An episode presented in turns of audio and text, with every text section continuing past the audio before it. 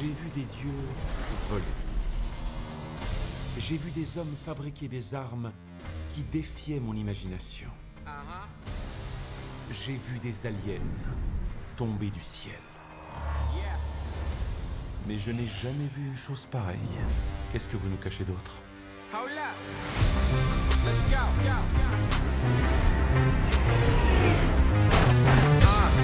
Enfin chez nous. Bonjour tout le monde, bienvenue pour cette émission qui est consacrée au film Black Panther. C'est moi, Marty, qui serai votre hôte, accompagné d'un homme, que dis-je, d'un guerrier prodigieux. Il nous vient de la tribu de la Bergerie Dorée, c'est Messire Jonath. Salut à tous. Alors Jonath, comment ça va? Ça va bien, ça va bien. Et toi? Ah, ça va très bien, je me remets de mes émotions puisque j'ai vu euh, Black Panther hier soir. On enregistre aujourd'hui le 15 février, donc euh, premier jour après la sortie du film. Et alors, euh, première question que je vais te poser, euh, le film, tu l'as vu en VO ou en VF Et malheureusement, euh, je l'ai vu en VF. Euh, j'ai Ah. pas eu, j'ai pas eu le choix des armes cette fois-ci, donc euh, je l'ai vu en VF. Bon, Euh, mais ça, c'est sûr que ça a dû gêner, on va dire, ma, ma vision du film, mais bon, ça m'a pas. Là, là, cette fois-ci, ça ne m'a pas sorti, quoi. La VF n'était pas, n'était pas aussi catastrophique qu'elle peut l'être par moment, quoi. En tout cas, j'ai l'impression, quoi. Ah ben, j'ai envie de dire tant mieux si tu l'as vu en VF, puisque moi je l'ai vu en VO et du coup, ben, peut-être qu'on pourra euh, comparer cela, ou alors au contraire on n'en reparlera plus du tout. On verra bien pendant l'émission, mais euh, non, la vraie question euh, qu'il faut que je te pose avant toute chose, c'est alors globalement, tu as bien aimé ou pas?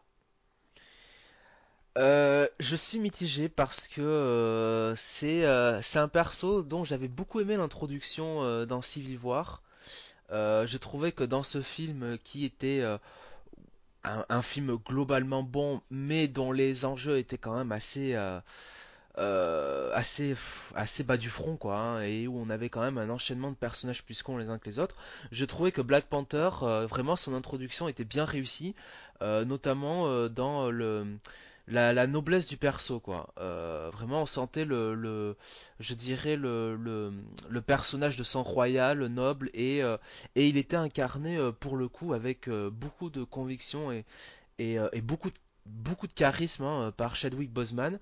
Et, ça m'avait vraiment, enfin, vraiment donné envie, non, mais j'étais intrigué par, par ce film-là. Et, toute la première partie en fait du film, qui, qui, revient un peu sur la mythologie hein, un peu des Black Panthers, est très intéressante et, euh, euh, continue un peu sur cette voie-là. Et malheureusement, j'ai la sensation dans la deuxième partie que on retombe sur les travers euh, du film Marvel habituel, le framework habituel du bon voilà les les origines classiques du perso, le méchant un peu introduit de c'est finalement tu vois ça rappelle beaucoup Iron Man quoi dans dans la deuxième partie sur ben voilà ce, méchant lié de près à à, à, T'Challa et qui euh, récupère d'une certaine façon ses pouvoirs quoi. Euh, Mhm. Bah en fait là c'est marrant que tu dises qu'on est un peu dans un film d'introduction de héros vu que bon c'est pas tout à fait vrai comme tu l'as rappelé euh, Black Panther est apparu d'abord au cinéma dans Captain America Civil War il y a deux ans et donc là c'est marrant parce que du coup le film fait un peu office d'origin story puisque ça a l'air de se passer pas très longtemps après c'est la temporalité est pas tout à fait claire de ce côté-là on ne sait pas si c'est passé un an, deux ans ou quelques mois depuis. Mais T'Challa est encore au début d'ailleurs, il se fait couronner au début du film et on voit les origines du mythe Black Panther, donc on reste un peu dans le film d'origine sans trop s'attarder dessus. Et en même temps, on est déjà un peu dans euh, ce qu'on a plutôt l'habitude de voir dans un second opus, à savoir le héros qui perd ses pouvoirs ou euh, un double maléfique qui prend sa place, tu vois. Euh, c'est marrant, il y a un petit côté mélange des genres, moi qui m'a pas déplu, parce que du coup, c'est de l'origine story sans qu'il y ait non plus euh, trop d'éléments habituels. Mais après, t'as raison, il y a des scènes très convenues, il y a quelques bouts de dialogue, quelques mises en scène avec la musique qui tombe au bon moment, qui rappelle des choses qu'on a pu voir ailleurs, mais c'est pas trop lourd non plus. Et puis ici, le fait qu'on est comme dans un contexte un peu différent euh, de celui qu'on a l'habitude de voir, puisqu'on n'est jamais aux États-Unis, il me semble. C'est vraiment euh, le Wak- on est toujours au Wakanda, un peu en Corée, et à part la scène d'intro et puis la scène de fin, on n'est jamais aux États-Unis. Et ça, c'est vraiment un petit plus, je trouve. Ça donne un cachet un peu différent au film. Oui. Mais euh, alors, donc je le rappelle parce qu'évidemment, j'ai oublié de le dire, le podcast est euh, 100% Oui. spoiler. Bien sûr. Donc euh, on, vous, on vous aura averti euh, avant euh, dans, euh, dans l'article et dans le post Facebook, mais vraiment euh, voilà, si vous avez si vous ne l'avez pas remarqué, c'est 100% spoiler. Donc fuyez pauvre fou si vous ne voulez si vous n'avez pas encore vu le film et que vous ne voulez rien savoir. Donc alors avant de revenir plus en détail sur euh, le film en lui-même, on va le, on le décortiquer ensemble, mais revenons un peu sur Black Panther. Alors on rappelle que euh, Black Panther ou la Panthère Noire comme on l'appelait jusqu'à récemment euh, en France. Alors tiens, bah justement dans le la VF, il l'appelle Black Panther ou Panthère Noire? Euh, Black Panther. Oui. Ils, ouais. ils font pas euh, cette erreur de francisation qui. euh, Bon, cette Euh, erreur, ouais. Enfin, moi, erreur. me dérange pas non plus quoi. C'est ça me dérangerait pas qu'il l'appelle euh, la Panthère ça sonne, ça sonne quand même moins bien, quoi. Bah, bah après, quand les personnages sont censés parler anglais et que du coup, bah, chez nous, ils parlent français, ça paraît aussi logique euh, dans la logique interne du film que on traduirait Black Panther par Panther Noir. Mais bon, après ça aussi, c'est quelque chose qu'on peut voir avec euh, l'univers Marvel au ciné, c'est qu'ils ont tendance à maintenant imposer que certains noms de personnages ou d'équipes, bah, comme les Avengers, Hawkeye ou Black Widow, restent euh, en anglais, en français, alors que ça faisait euh, 40, 50 ans qu'on avait l'habitude de les traduire. Mais bon, alors donc, ok, parce qu'il me semblait que dans euh, dans Civil War, il me semblait qu'il disait la panthère noire. J'ai un gros doute d'un coup. C'est euh, Bah écoute, euh, non, moi je suis non, je suis sûr que c'est euh, Black Panther, quoi. Et, même, euh, non, ouais, à aucun moment j'ai j'ai le souvenir de la Panthère Noire, tu vois, pour le coup. Parce que ouais, justement, ça m'aurait, euh, je vais pas dire choqué, mais ça m'aurait interpellé, quoi. Tu vois, je me ouais. serais dit, ah, quand même, pff, euh, à, à on n'appelle pas, on de. n'appelle pas l'homme de fer, euh, enfin Iron Man, Non, alors, non, mais c'est des questions d'habitude. Non, et puis aussi, euh, non, bah, on a un bel exemple quand même, c'est Nick Fury qui, dans la, à la fin d'Iron Man 1, parle des Vengeurs et par la suite, c'est devenu Avengers. Et puis, mais bon, après, ça, on passe outre, quoi. Et j'ai remarqué quand même que dans les films Marvel, ils ont quand même souvent la fâcheuse tendance à ne pas nommer les personnages. Bon, généralement plutôt les ennemis. Ils aiment bien ne pas donner les noms de code ou, ou ne les dire qu'une seule fois. C'est c'est un peu bizarre, mais bon. Alors, euh, Black Panther apparaît pour la première fois euh, en 1966 dans les pages de Fantastic Four. Il devient personne, mais de très vite, il quitte euh, le catalogue de ce titre-là pour devenir un membre des Avengers. Et il faut attendre les années 70 pour qu'il ait euh, sa première série. Alors il apparaît tout d'abord dans les pages de la série Jungle Action à partir du 5. Et plus tard, il aura droit à une série à son nom. Et d'ailleurs, le film s'inspire beaucoup du run de McGregor dans Jungle Action. On reviendra sur ça euh, tout à l'heure également. Et ce n'est pas la première fois qu'on voit euh, sur les écrans car il était déjà apparu sur les petits écrans. On a pu le voir dans la série animée des Fantastic Four des années 90. Il est apparu, euh, il y avait le film animé, bon celui-là il est assez mauvais, euh, Ultimates 2, qui, qui se passait au Wakanda, c'est sorti il y a quoi? Il y a peut-être presque 10 ans maintenant. Il est apparu dans les différentes séries animées euh, Avengers qu'il y a eu depuis, l'excellent Earth Mightiest Hero, je crois que tu aimes beaucoup. oui, oui, très très bonne, euh, très très bonne série euh, qui s'appuie beaucoup sur les, euh, euh, à l'image de la, la série X-Men des, de, de 92, enfin, des années 90, qui s'appuie beaucoup sur les arcs euh, déjà Mm. existants dans les comics et qui les intro, enfin, qui les utilisait euh, au cours d'épisodes, enfin même de, de longs arcs finalement sur Oui, oui, oui. sur plusieurs épisodes et c'était vraiment, non, c'était vraiment une très bonne série où bon, il y avait il y avait une petite dose d'humour finalement, forcément, Mhm. puisque c'est un programme pour jeunesse, mais, mais globalement ça gardait un ton quand même assez adulte et c'était, euh, non, c'était très très bien quoi. Oui, oui, donc on l'a vu là. Il y a eu la série qui a succédé, Avengers Assemble, Oui, non, là, moins celle-là, euh, non, Ouais. celle-là, c'est vraiment euh, du Disney-like et euh, c'est, Ouais, c'est c'est beaucoup moins bien, même s'il garde cette idée d'adopter les arcs et tout, de faire intervenir beaucoup de Oui, personnages. C'est moins bien fait au niveau du scénario et moins beau. Alors T'Challa apparaît, je crois, à partir de la saison 3 ou 4, je sais plus, je, je l'ai pas vu la série. Il apparaît très rapidement dans deux ou trois épisodes de la série euh, en image de synthèse Iron Man Armored Avenger. Et surtout, j'ai failli passer à côté, on a eu en 2009 une version euh, ouais, animée consacrée à Black Panther, mais c'était euh, la, les six premiers numéros de la série de Reginald Hudlin qui étaient animés. Façon anime comics, euh, c'est, il me semble, si je dis pas de bêtises, j'ai j'ai pas vu non plus cette série. Enfin bref, il y a une, il y a une histoire sur le petit écran, bon, qui est surtout très récente. On a failli avoir des films Black Panther bien plus tôt, puisque depuis les années 90, le projet était dans l'air. Et est-ce que tu sais quel acteur était attaché au rôle à ce moment-là? Euh, bah, Wesley Snipes, Oui, Wesley Snipes qui récemment s'est euh, hum, confié là-dessus. Donc on a eu notamment le réalisateur John Singleton qui avait un projet euh, Black Panther dans les années 90. Mais euh, Snipes lui-même est très content que ce projet ne soit pas fait puisque le réalisateur voulait totalement oublier le côté Wakanda, pays caché, super technologique, et voulait vraiment faire un truc qui se passe aux États-Unis, centré sur le mouvement euh, des Black Panthers justement et euh, avec T'Challa qui aurait même eu un fils. Enfin, c'était un truc euh, qui n'avait totalement rien à voir avec ce qu'on connaît du personnage. Et voilà, Snipes lui-même est très heureux que ce soit pas fait et a l'air très satisfait du résultat actuel du film. D'ailleurs, pour l'anecdote, le mouvement euh, des Black Panthers, euh, le Black Panther Party, donc ce mouvement revendicatif euh, de, qui naît dans les années 60 pour euh, l'égalité entre euh, blancs et noirs aux États-Unis, mais qui utilise de manière quand même euh, un peu musclée, si ce n'est discutable, Très bah, radical. est ouais. né, ouais, très radical même, est né après le personnage, qui lui-même doit son nom, je crois, au bataillon de soldats, un bataillon de soldats afro-américains de la Seconde Guerre mondiale. Et donc, euh, pendant quelques temps, alors euh, j'arrête après ça euh, mes questions-réponses.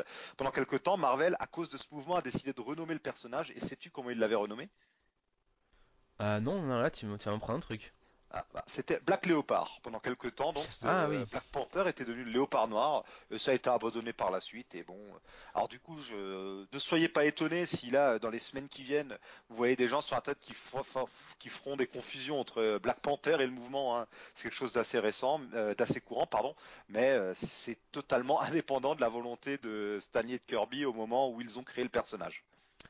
Alors, on va s'attarder tout de suite euh, sur euh, ce qui vous intéresse tous vraiment, le film. Alors, à moins que tu aies encore quelque chose à dire par rapport euh, à la jeunesse du projet, Jonathan?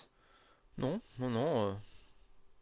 Euh, Très bien, bah alors on passe au film. Donc, comme on l'a dit, c'est la suite de, enfin la suite. Ça se passe dans l'univers euh, cinématique étendu de Marvel, et cela fait suite à Captain America Civil War, où T'Chaka, le père de T'Challa, euh, qui est qui est donc euh, le précédent roi et Black Panther du Wakanda, est assassiné. Et dans ce film, on va suivre euh, le couronnement de T'Challa et ses premiers pas en tant que dirigeant, tout en étant euh, un super-héros euh, slash un peu espion, un côté que j'ai beaucoup aimé dans le film qui va se heurter très très vite à des problèmes euh, internes à son pays. Alors, euh, le film, avant de s'attarder plus en détail dessus, on peut regarder un petit peu l'équipe technique. Alors, le réalisateur est Ryan Coogler. Est-ce que tu veux nous en parler? Euh, oui, bah, je peux t'en parler. Oui, bah, Ryan Coogler, euh, c'est euh, c'est quelqu'un qui, euh, qui euh, globalement euh, euh, monte, enfin ces dernières années, est sacrément en puissance hein, du côté de, euh, du côté de, de- d'Hollywood, puisqu'il avait réalisé un, un premier film indé qui s'appelait euh, Fruit- Fruitvale Station, euh, qui était euh, alors un film euh, t- très indépendant, euh, euh, très sympathique, donc qui suivait euh, les euh, les, en fait, c'était adapté de, de- des 24 dernières heures de la vie d'Oscar Grant, euh, qui euh, avait été euh, tué par, euh, euh, par la police d'Auckland, euh, donc euh, je crois euh, près de près d'une station de métro, il me semble, euh, ça, ouais. ou une station, ouais, ou une station de train, je ne sais plus. En tout cas, euh, le le 1er janvier 2009. Euh, et donc c'est un film bon qui avait euh, bah, qui avait voilà euh, beaucoup de succès film euh, bah, qui avait surtout révélé euh, Michael B. Jordan euh, qui avait euh, vraiment euh, fait une performance assez euh, assez impressionnante hein. Euh, il y avait aussi Octavia Spencer il me semble dedans Euh, donc déjà il y avait Michael B. Jordan et puis derrière euh, après ce, premier euh, succès d'estime euh, ce succès critique, euh, il a eu son succès à la, un- un premier gros film blockbuster, enfin blockbuster oui quelque part, Ah euh, oui. Creed, donc euh, qui était le, euh, euh, je crois du coup le septième, septième film de la série des Rocky. Oui, Creed, qu'on avait, renommé chez nous Creed, l'héritage de Rocky Balboa, et qui est un spin-off et en même temps un Rocky 7 aussi. C'est oui, c'est un spin-off, c'est la suite quoi. En fait, c'est la suite Oui, globalement. c'est un spin-off où Rocky entraîne le fils d'Apollo Creed, mais du coup Rocky est quand même très présent et ça, se- ça parle aussi de lui, donc c'est à la fois un spin-off et une suite. Et puis vu ce qui nous attend pour le prochain Creed, on reste quand même euh, à moitié euh, dans la suite, quoi. C'est euh, le prochain Creed franchement, en l'ayant vu, c'est quand même, c'est vraiment une suite quoi. Oui, oui, c'est une suite, c'est, en fait c'est une transmission quoi. C'est, Ouais. un passage de témoin entre, entre finalement Rocky et, et le fils, le fils d'Apollo, quoi. Ouais, c'est un Euh, passage à témoin, mais Rocky sera encore là dans le prochain, et dans le prochain, il affronte euh, le fils d'un ancien ennemi euh, de Rocky. Bon, et d'Apollo Creed aussi pour le coup. Donc voilà, c'est et d'ailleurs, ce ne sera pas le même, et ce sera pas le même réalisateur, il me semble. Ah, d'ailleurs, le film n'est même pas tourné. Je pensais qu'il sortait non, je non, suis c'est, c'est, euh, c'est un projet encore. Et, donc, euh, l'acteur qui jouait Creed hein, dans ce film, eh bien, c'était euh, encore une fois Michael B. Jordan. Ah, le Euh, monde est bien fait. et oui, Michael B. Jordan euh, qui jouait donc le, le rôle de, euh, le rôle de, alors je, Adonis Creed. Adonis Creed et, et qui avait été bah, dans un film. Bon, alors, alors, faut, faut, faut pas se mentir, c'est un film, euh, ok, qui va pas euh, faire péter euh, les plafonds, mais qui était quand même très très efficace, très bon. Hmm. globalement, globalement, une belle réussite, une belle, ouais, un, un, beau film avec aussi une belle, Bah, tout euh, ce qu'on tout ce qu'on attend d'un film de boxe, en fait. et tout ce qu'on attend aussi d'un film de Rocky, quoi, tu vois, avec Oui, la voilà, part de, de sentiment, le côté underdog, euh, Hmm. euh, vraiment, euh, tu vois, le, le, comment dire, celui qui n'est pas le favori et qui doit un peu relever le défi, euh, ce, tous aussi tout cet amour, enfin, tout cette, plutôt cet amour, ce, ce lien entre la ville de Philadelphie et de Rocky, et, Oui, et, plus c'est Michael, un personnage qui a le poids de son héritage aussi sur le dos, puisque non seulement il devient le protégé de Rocky, mais c'est le fils d'Apollo Creed, l'ancien voilà, champion. Et Michael B. Jordan vraiment euh, est, euh, est parfait dans ce, dans ce rôle-là, très convaincant, euh, ne soit euh, dans son jeu d'acteur, mais aussi physiquement, hein, Mhm. dans, euh, parce qu'il a quand même pris de la masse hein, euh, entre-temps. Et, euh, et du coup, ben, Ryan Coogler, après ce film-là, euh, il- super réussi, bah du coup, on lui a confié ce projet de Black Panther. Euh, Alors, ouais, on, euh, voilà.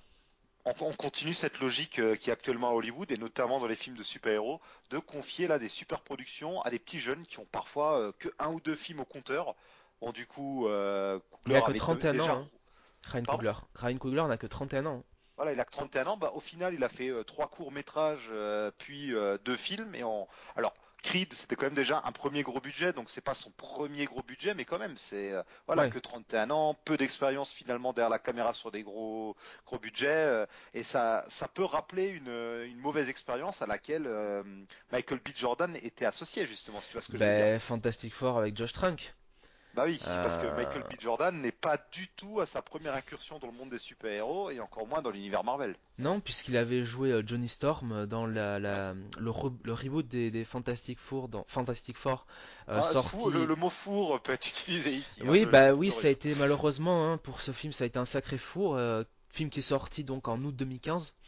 Euh, et euh, c'est un film qui avait été émaillé, de, problèmes euh, dans la production, dans la réalisation, euh, euh, entre Josh Trank, euh, la, la Fox. c'était euh, non, c'était oui, euh, c'était un mauvais un film.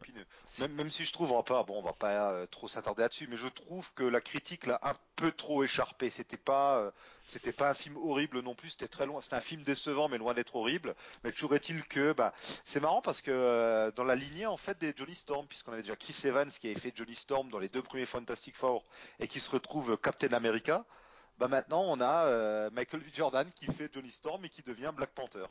Enfin, qui devient pas euh, Black Panther, qui devient euh, euh, qui qu'on euh, retrouve donc euh, dans Black oui, Panther, mais qui joue Eric Killmonger. Oui, Oui, qui joue Eric Killmonger, mais je me suis laissé abuser parce que comme lui-même devient Black Panther à un moment, euh, bah, voilà. ça aurait été marrant qu'il soit carrément casté comme Black Panther, puisqu'en plus on aurait deux héros qui sont chacun bien affiliés à un pays, qui sont des symboles. Enfin, bon, bon, enfin, toujours est-il que euh, il a très bien fait de venir se retrouver euh, dans ce film-là, Michael B. Jordan, puisque il, il y est vraiment à l'aise. Et il avait donc aussi déjà une petite expérience super-héroïque, puisqu'on l'avait retrouvé dans Chronicle du même Josh Trank. Décidément, le Voilà. petit. Et euh, donc, donc voilà, un réalisateur qui assez jeune et qui réussit son coup pour pour la peine, hein, parce que vraiment côté réalisation, c'est vraiment euh, il y, a, il y a de très beaux plans et euh, je trouve que il y a la, la- notamment la course poursuite est assez dynamique. J'ai bien aimé euh, la course poursuite. Alors je sais plus, c'est à c'est à Busan. Où du coup ils vont pas prendre le train mais ils prennent bien la bagnole. Pardon? À Busan, ouais. Oui, Busan, oui, pardon. Et euh, j'avais tellement envie de faire ma blague pourrie qui est tombée à l'eau que euh, j'en perds euh, ma prononciation.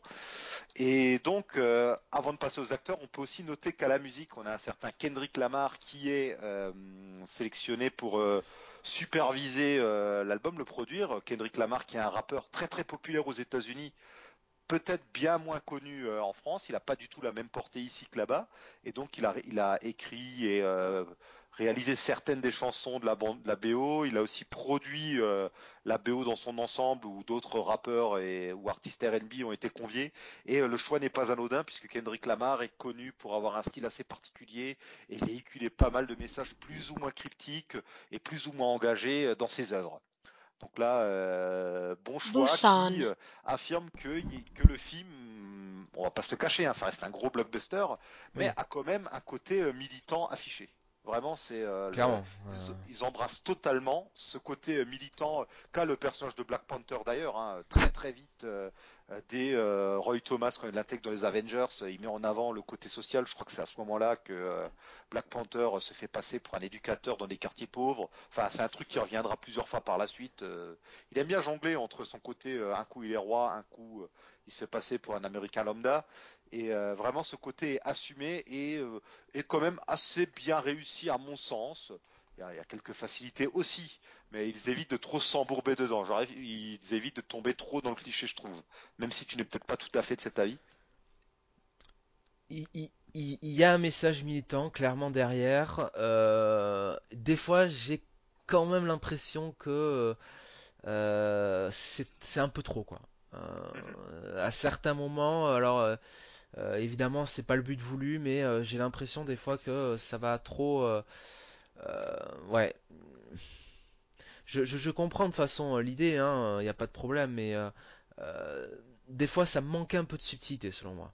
Mhm.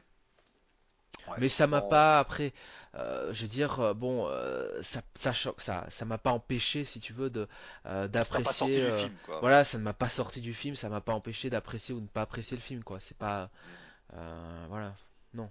Et, Oui, c'est- et et puis comme tu dis, ça euh, fait partie de, euh, ça fait partie de l'ADN du personnage, quoi, dans les comics. Donc, euh, euh, c'est pas scandaleux que euh, Ryan Coogler, ah euh, non, pas du tout. voilà. Ah non, moi, je, bah, honnêtement, j'aurais même été totalement déçu qu'il passe sous silence le côté militant du personnage. Ça aurait été vraiment, vraiment dommage. Et euh, il y a aussi un choix qui est fait au niveau des personnages, puisqu'au final, euh, il y a très peu de personnages euh, blancs dans le film. Et euh, les seuls personnages vraiment euh, qui ont vraiment de l'importance, euh, qui sont pas des Wakandais ou originaires d'Afrique, sont bah, Everett Carros, joué par Martha Freeman, et Ulysse Clow, qui est joué par Andy Serkis.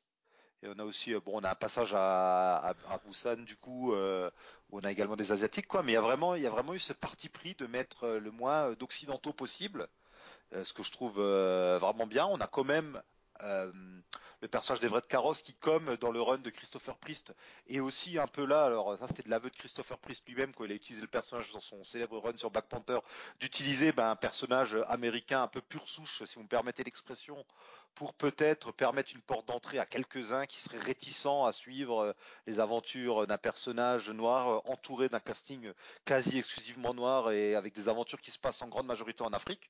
Et ça, tout ça, c'est vraiment réussi dans le film et ce n'est absolument pas gênant. Et, euh, et tant mieux, tant mieux. J'espère que ça ouvrira la porte à d'autres projets de ce genre. Ouais. Et alors, euh, sur ton approbation euh, si bien affirmée, euh, on peut Ouais. donc passer ben, au casting. On a donc évoqué Michael B. Jordan. Oui, on peut on- juste pour ajouter, enfin, sur, sur- sur, enfin, on va, on on va revenir sur Michael B. Jordan, oui. Mais Oui. euh, euh, oui, bah déjà Black Panther, c'est euh, est interprété par Chadwick Boseman.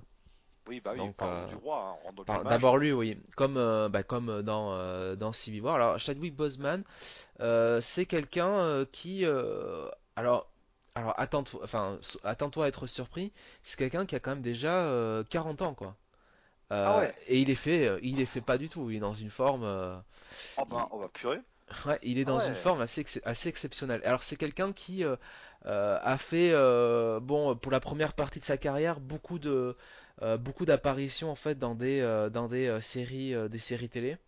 Mhm. Euh, donc euh, bon, des coups de, de un épisode et puis euh, Ouais, je euh, vois, il y a du New York Police Judiciaire, les experts, urgence, euh, Light voilà. to Me, enfin voilà. Moi Ouais, je m'en souvenais parce que je l'avais vu dans un film qui s'appelait Draft Day avec euh, Kevin Costner. euh, bon, c'était, euh, C'était c'était comique. Et il était aussi surtout dans God of Egypt. J'attendais que tu le là là là là là, cette horreur.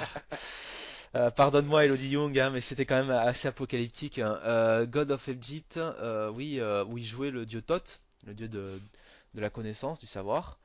Euh, et, euh, et puis véritablement, bon, euh, c'est vraiment Captain America Civil War qu'il a, je dirais qu'il a lancé aux yeux du, du grand public.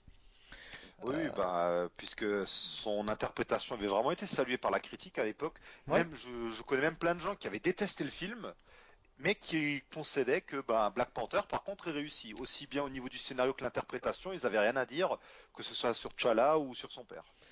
Euh, vraiment, euh, il interprétait T'Challa, euh, comme je disais tout à l'heure, avec vraiment le, comment dire, la prestance, le charisme. Il y a, vraiment cette forme de noblesse, quoi, tu vois, du personnage qui, au milieu de toute cette bande de, de guignols qui se mettent sur la gueule pour une question de cassette vidéo, euh, bah, il y avait quelqu'un, si tu veux, qui euh, montrait un peu de grandeur là-dedans et un peu de, je vais pas dire d'humanité, mais ne serait-ce qu'un peu de sens, de bon sens, quoi. Oui, oui, et puis, à la f- et puis il intervient dans l'affrontement final entre Iron Man et euh, Oui. Captain America, et lui-même a une dent contre Bucky, et pourtant il devient un peu la voix de la raison. Et ça remonte un petit peu mon visionnage du film, et il me semble que Et il en plus, arrondi pas oui. mal les angles à la fin. Bah il sauve, enfin il sauve. Il ne tue pas, euh, il ne tue pas Zemo quoi. C'est-à-dire Oui, que voilà, oui. il- Oui, Zemo, c'était pas euh, Bucky. voilà, non. il sait, euh, enfin une fois qu'il sait que euh, c'est Zemo qui est le le coupable de tous les tous les forfaits, hein, je parlais à la- à l'ancienne. Euh, eh bien, si tu veux, il, je vais pas dire qu'il le, enfin il le laisse pas libre, il euh, il l'emprisonne, mais il ne le tue pas quoi. Il ne euh, il ne se succombe pas à la vengeance pendant qu'on a, euh, je rappelle, les deux leaders euh, des Avengers qui se mettent sur la gueule. pour un oui ou pour un non, quoi. Donc, D'ailleurs, Chadwick Boseman, il n'est pas non plus à son premier film militant, puisqu'on l'a retrouvé, on va, on l'a retrouvé l'an dernier dans alors un film dont je n'avais pas entendu parler, Marshall, un film de Reginald Hudlin qui s'attarde sur euh, Thurgood Marshall, un avocat euh, afro-américain. Donc euh, qui ça se passe à l'époque de ça se passe je crois dans les années 60 et le réalisateur Reginald Hudlin ce nom vous dit peut-être quelque chose. Bon normal je l'ai évoqué tout à l'heure. C'est un réalisateur qui a aussi été scénariste de comics à ses heures perdues puisqu'il a écrit Black Panther il y a il y a à peu près 10 ans donc voilà vraiment euh, tout se recoupe c'est formidable euh, on est vraiment euh, c'est en même temps, c'est pas si étonnant que ça. Donc, euh, on voit que toutes les personnes qui sont dans le monde du cinéma, qui sont un peu euh, impliquées dans euh, le, la, la lutte pour l'égalité encore aujourd'hui, euh, se retrouvent quoi. C'est vraiment, euh, finalement, c'est pas si étonnant que ça. Non. Enfin, vous voyez ce que je veux dire. Donc, euh, voilà. Et à côté de ça, donc euh, le casting est quand même euh, très bien fourni, puisque bah, alors, Michael B. Jordan. Oui, voilà, ouais. euh, et les deux crèvent l'écran vraiment. euh, Bah oui, et Michael. B. Jordan euh, joue euh, donc le personnage de, de Eric Killmonger Stevens, enfin Stevens dans le Mhm. film, enfin Eric Killmonger. Ouais, Euh, et Killmonger ici plus son nom de famille, mais un surnom. voilà, en fait. c'est un surnom qu'on lui donne par rapport à ses états de service glorieux entre guillemets avec les Black Ops de euh, des forces spéciales américaines. Et alors. Moi, ça m'a gêné, enfin, de le voir dans ce, dans ce rôle-là, Michael B. Jordan. Je vais te dire pourquoi, parce que je trouve que c'est euh, quelque part c'est du gâchis, quoi. Tu vois, si Mhm, tu parles en termes de, en termes de, comment dire, de franchise de film, avec des persos qui doivent revenir euh, les enfin, sur des films suivants, c'est dommage qu'un aussi bon acteur qui euh, a une aussi belle gueule, hein, faut dire ce qui est, euh, si tu veux, il ne lui ait pas trouvé un rôle plus important euh, euh, dans l'univers Marvel. Tu vois, moi je me disais, tiens, il aurait fait un, peut-être un meilleur Falcon que Anthony Mackie. Oh, je sais pas, mais en tout cas, en même temps, ça fait quand même euh, depuis euh, presque 10 ans, depuis le premier Iron Man, on se plaint que les méchants des films Marvel, à part peut-être Loki, c'est toujours la même chose. euh, ils ont toujours, c'est toujours un peu la même caractéristique. Pour une fois qu'on a vraiment un ennemi charismatique qui tranche un peu avec les autres, on va pas se non plus. Bah, charismatique, oui et non, parce que euh, ça reste quand même, euh, ça reste un peu bas du front, quoi. hein, son, il veut se venger, il est pas ouais, content, ouais. euh, il revient, il est pas content. Ouais, c'est quand même que- quelqu'un qui, qui est diplômé du MIT, euh, bon, qui a un PhD et qui euh, finalement, euh, si tu veux, se lance un peu dans une quête euh, vengeresque, alors que finalement, si tu veux, il n'a pas les tenants les aboutissants de pourquoi son père est mort, quoi. Donc euh, Oui, oui, oui, oui. ça paraît, enfin, moi ça me paraît toujours surprenant que des gens qui ont une trentaine d'années, si tu veux, se lancent dans ce genre de, de quête, alors que euh, si tu veux, ils n'ont pas, euh, ils ont juste un cadavre, et ils ne savent Ah, pas, quoi. c'est- les, c'est les comics, mec. Là, vraiment, on est dans l'esprit comic book, quoi. Ah, ouais, Des ouais. mecs qui ont, euh, qui a, avant leurs 30 ans, ont quatre doctorats dans euh, quatre euh, disciplines totalement différentes et qui ont des bases secrètes de ouf et vont se lancer dans la conquête du monde. Là, clairement, c'est du comics, quoi. Euh, Non, bah, ce qu'il y a, c'est que comme il y avait ce, ce message politique peut-être derrière et tout, ça m'a aveuglé, j'en sais rien. Mais en tout cas, euh, oui, j'aurais bien aimé que Michael B. Jordan puisse revenir aussi par la suite, vu Non que mais vu pas le destin du forcément. personnage. Je, je veux dire, enfin, qu'il ait- qu'on lui donne un autre rôle que Killmonger, quoi, un autre, euh, euh, Ouais, qu'il bah. fasse un autre super héros, quoi, tu vois, par exemple. Oh, pourquoi pas. Après, il y a tellement de bons acteurs. Moi, en tout cas, Oui. qu'ils jouent des gentils ou des méchants, je suis toujours content de voir qu'il y a des bons acteurs qui sont castés.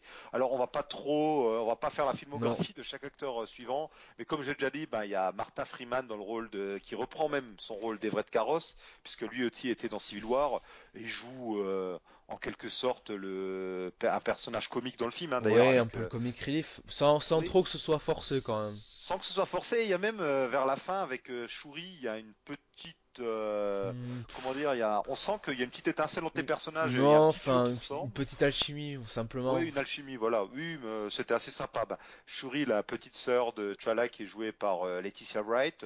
Là, euh, j'ai été charmé par le personnage, vraiment. C'est, euh, j'ai vraiment bien aimé leur relation. J'ai vraiment cru voir une relation frère-sœur, quoi. J'y croyais quand je les voyais. Moi, ça me, Voilà.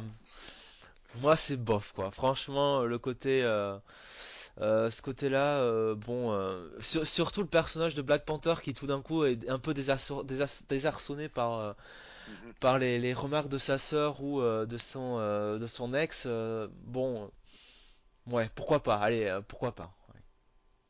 Ah non, bon, ça m'a... Non, bon, bah... Bon, on peut pas être toujours d'accord, hein. Ensuite, dans les autres personnages, alors, vous aurez... Si vous êtes fan d'adaptation de comics, vous aurez peut-être reconnu Danae Gurira de Walking Dead dans le rôle de Okoye, là, une des Dora Milaje, donc la garde personnelle de la Panthère Noire, qui n'est... Et autre Dora Milaje, mais elle, une qui a... Là, on est dans le cadre d'une Dora Milaje euh, renégate, euh, Lupita euh, Nyo- euh, Nyong'o Nyong'o, Nyong'o voilà, Nyong'o. Oui, désolé pour la prononciation, joue le rôle de Nakia, le love interest du personnage. Donc on a là deux personnages féminins forts. Ça aussi, par rapport à d'autres films, les femmes ont une place assez importante pour être notées.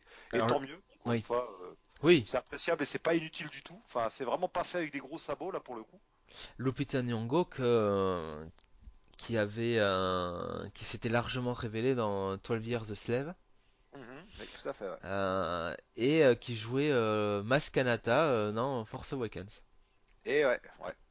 Ah, je l'avais, tu vois, sur le coup, je l'ai, je m'en suis rendu compte qu'après, qu'après coup, quoi. J'avais pas, je- Ouais, pas là, la- faut le savoir quoi, hein, pour Mas Kanata. euh, Oui, oui, oui, oui, euh, oui, c'est un personnage d'une image de synthèse, mais euh, à un moment je connaissais tout le casting et là ça m'était sorti de la tête. Enfin bon. euh.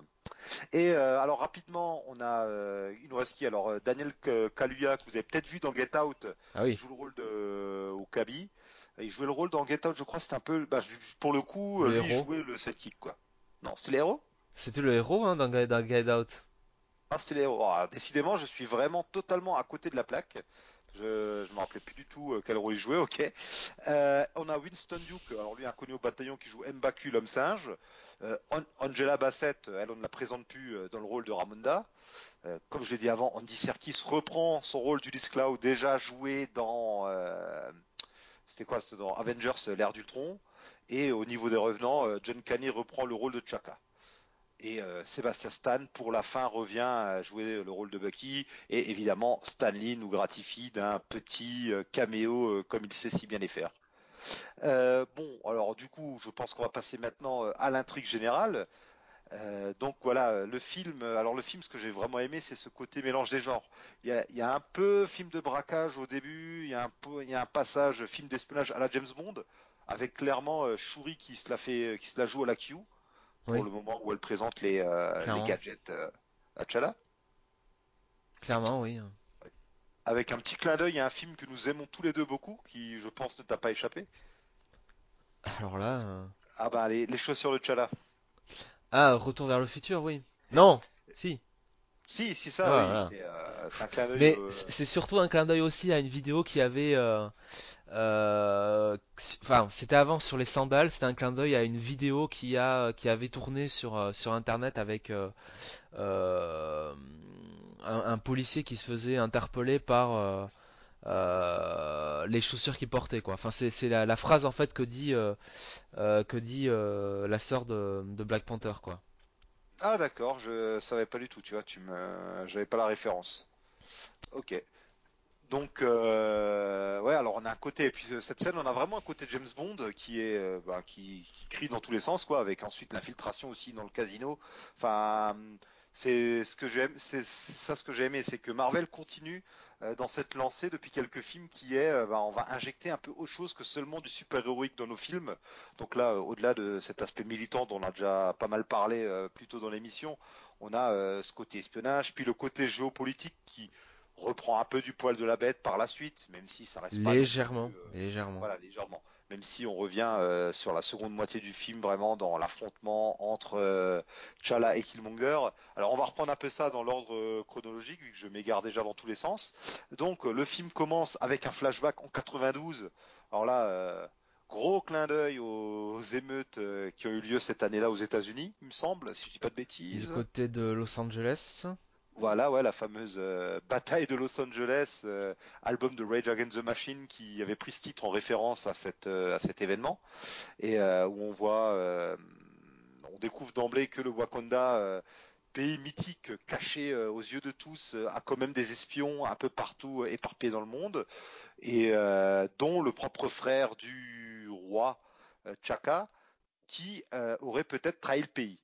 Et euh, donc dès cette, dès cette scène flashback euh, où on découvre aussi d'ailleurs que T'Chaka était une panthère noire avant, ça on ne le savait pas forcément. Je crois pas que c'était dit dans, dans Civil War.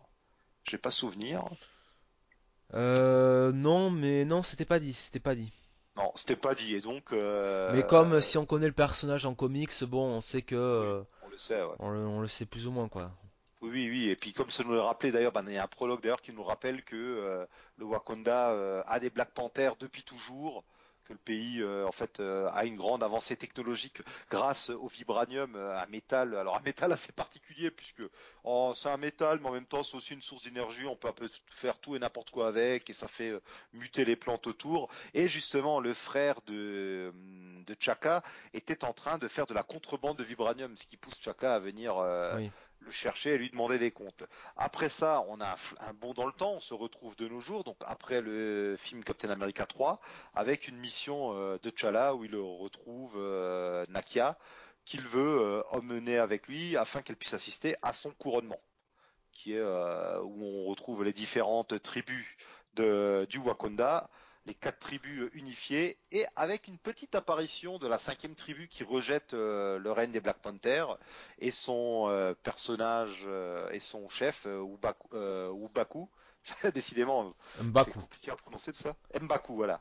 Mbaku je l'avais fusionné avec, Waka- avec Okabi qui vient défier la, bla- le- la panthère noire. Et là les, les aficionados des comics auront reconnu allez on continue le jeu des questions-réponses. Ils auront reconnu qui Jonathan?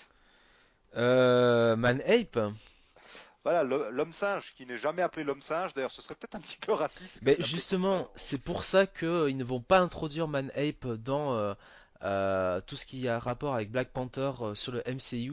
C'est pour éviter justement, bon, les les allusions racistes et Et voilà. Et, c'est- pff, et finalement, si tu veux, au niveau, au moment du duel, quand il, re- quand il revêtit son masque, clairement un masque de singe, euh, bon voilà, je veux dire, euh, c'est un, c'est un, c'est un hommage, euh, si tu veux, discret mais euh, subtil, mais bien, bien réussi pour le coup. Ah oui, oui, et puis à la fin du film, quand sa tenue guerrière, tu vois qu'il a euh, des manches euh, et des, les bas du Oui, pantalon qui sont en fourrure de gorille, enfin, et il est assez imposant comme personnage, clairement on reconnaît euh, le man ape, quoi. Puis en plus il invoque Hanuman, alors qui pour le coup n'est pas un dieu africain mais indien, mais c'est un dieu singe. Le dieu de singe. Voilà, ouais. Il me semble que dans les comics, euh, justement, le gorille blanc euh, qu'il vénère a un autre nom, n'a pas le nom d'Hanuman, justement. Mais C'est un gorille blanc, euh, de toute façon, qui est originaire du Wakanda. Oui, voilà, ouais, c'est en gros c'est un culte, c'est un, ouais, un culte rival à celui de la Panthère Noire. Et euh, d'ailleurs, euh, l'actuel scénariste a introduit pas mal de cultes. Il y en avait déjà eu d'autres par le passé. Il y avait un culte d'un lion, notamment, je crois, dans les années 70. Enfin, il y a- là, il y a un culte du crocodile qui a été introduit récemment dans Black Panther. Et puis, euh, ben, la panthère noire qui est vénérée par, euh, le Wakanda, c'est Bast ou Bastet, euh, la déesse égyptienne. Décidément, euh, euh, les dieux d'Égypte, on n'en sort pas. hein. on en a dans tous les sens. Et euh, donc, euh, euh, donc, on peut voir grâce à cette scène d'ailleurs que T'Challa, ben, c'est pas que quelqu'un qui est super fort grâce à, au- ses super pouvoirs, puisque ses pouvoirs lui sont ôtés dans ce rituel, afin de montrer que même sans ça, c'est lui le plus fort et que personne ne peut le battre. Et ça nous montre que voilà, T'Challa, faut pas le faire chier. C'est c'est un vrai bonhomme et ses ennemis n'ont qu'à bien s'y attendre. Mais pendant ce temps, en Europe, Ulysse Clow et Killmonger font équipe pour voler du vibranium, ce qui nous amène ensuite à cette mission euh, en Corée du Sud où euh, et son équipe veulent intercepter euh, cette vente de vibranium et où on retrouve Everett Carros qui va euh, qui va se retrouver blessé et ce qui donnera comme excuse de le ramener au Wakanda pour qu'il y soit soigné. Et c'est ce qui donne aussi prétexte à une la, une scène de course poursuite qui est quand même euh, assez impressionnante. Enfin, je sais pas toi, mais Bah, c'est une, scène de poursuite euh, assez, euh, assez classique, on va dire, aujourd'hui à Hollywood, mais qui est très, très efficace, quoi. Ni trop longue, ni trop, molle, j'ai envie de dire, et non, ça marche bien, ça fait son office.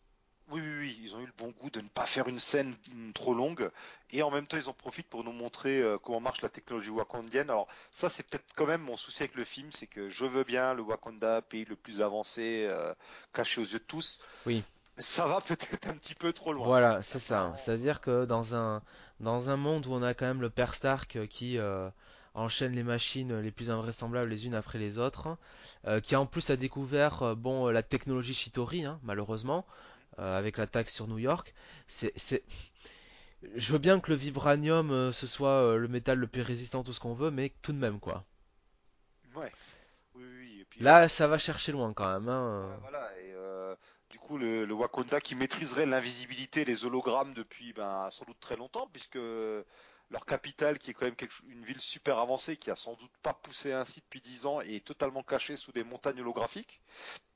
Donc, euh, c'est, je veux bien accepter beaucoup de choses dans le monde des comics, euh, même quand il est transposé au cinéma, mais là, c'était peut-être un petit peu gros.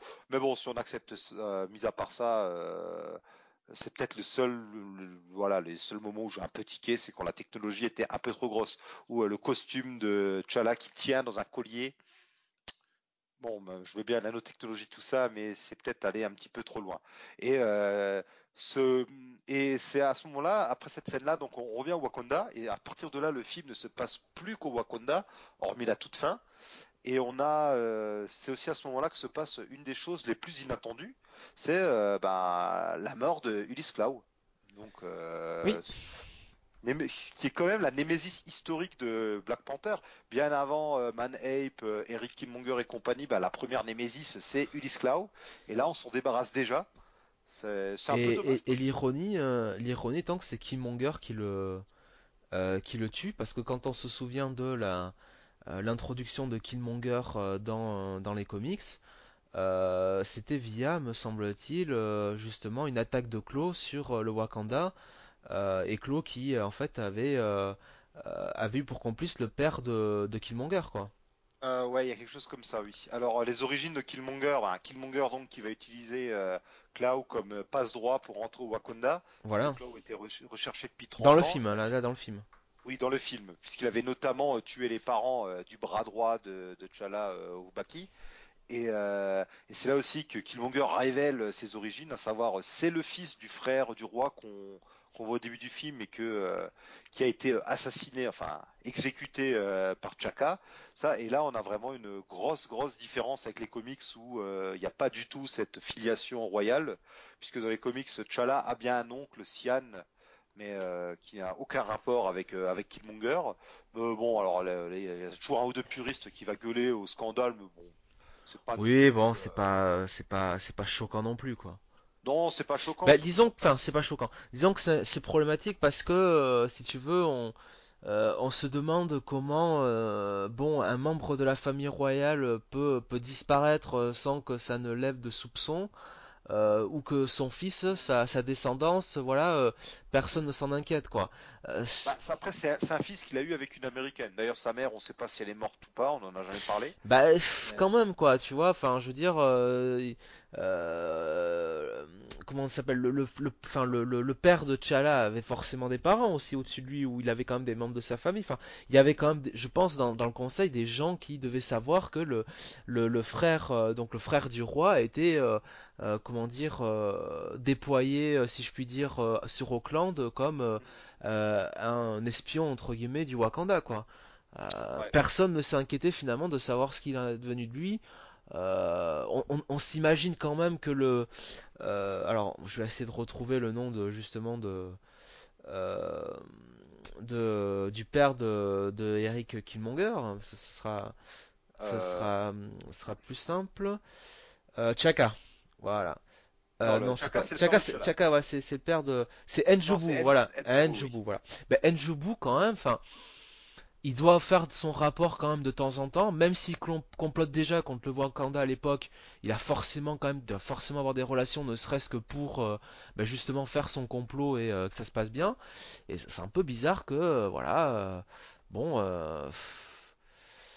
Oui, oui, il y a, il y a quelques facilités de ce côté-là, tout comme au niveau international. que personne ne sache que finalement, voilà, il y ait, il y ait une descendance ou que personne ne se soit inquiété, quoi. C'est un peu, Oui, oui, oui. Oui, surtout que Chaka est un peu bête parce que bah, du coup, il y a potentiellement un prétendant au trône qui se balade quelque part dans la nature. oui. Et, euh, et d'ailleurs, quelque chose d'astucieux, c'est que lorsqu'on a le prologue au début du film, je me suis dit, oh, bah, c'est Chaka qui raconte l'histoire du Wakanda à son fils. Alors qu'en fait, euh, je pense que c'est c'est Njobu qui le raconte en fait à, à Eric. Euh, bah oui. Sur le- tu vois, sur le coup, euh, c'est pas mal ça. Il y, a, quelques petits effets de mise en scène comme ça euh, qui sont pas pour me déplaire du tout. C'est assez, euh, c'est pour ça que finalement, c'est du classique ça, le, le, cousin caché, euh, fils du frère du roi, disparu, machin. C'est du vu et revu, mais par cette qualité d'écriture, ça permet de rendre ça plus intéressant, plus fin. Moi, ça m'a, ça m'a un peu gêné, quoi. Surtout dans euh, ce qui sera les motivations derrière de, de Eric pour euh, justement euh, euh, décider de vouloir euh, s'en prendre au Wakanda, quoi.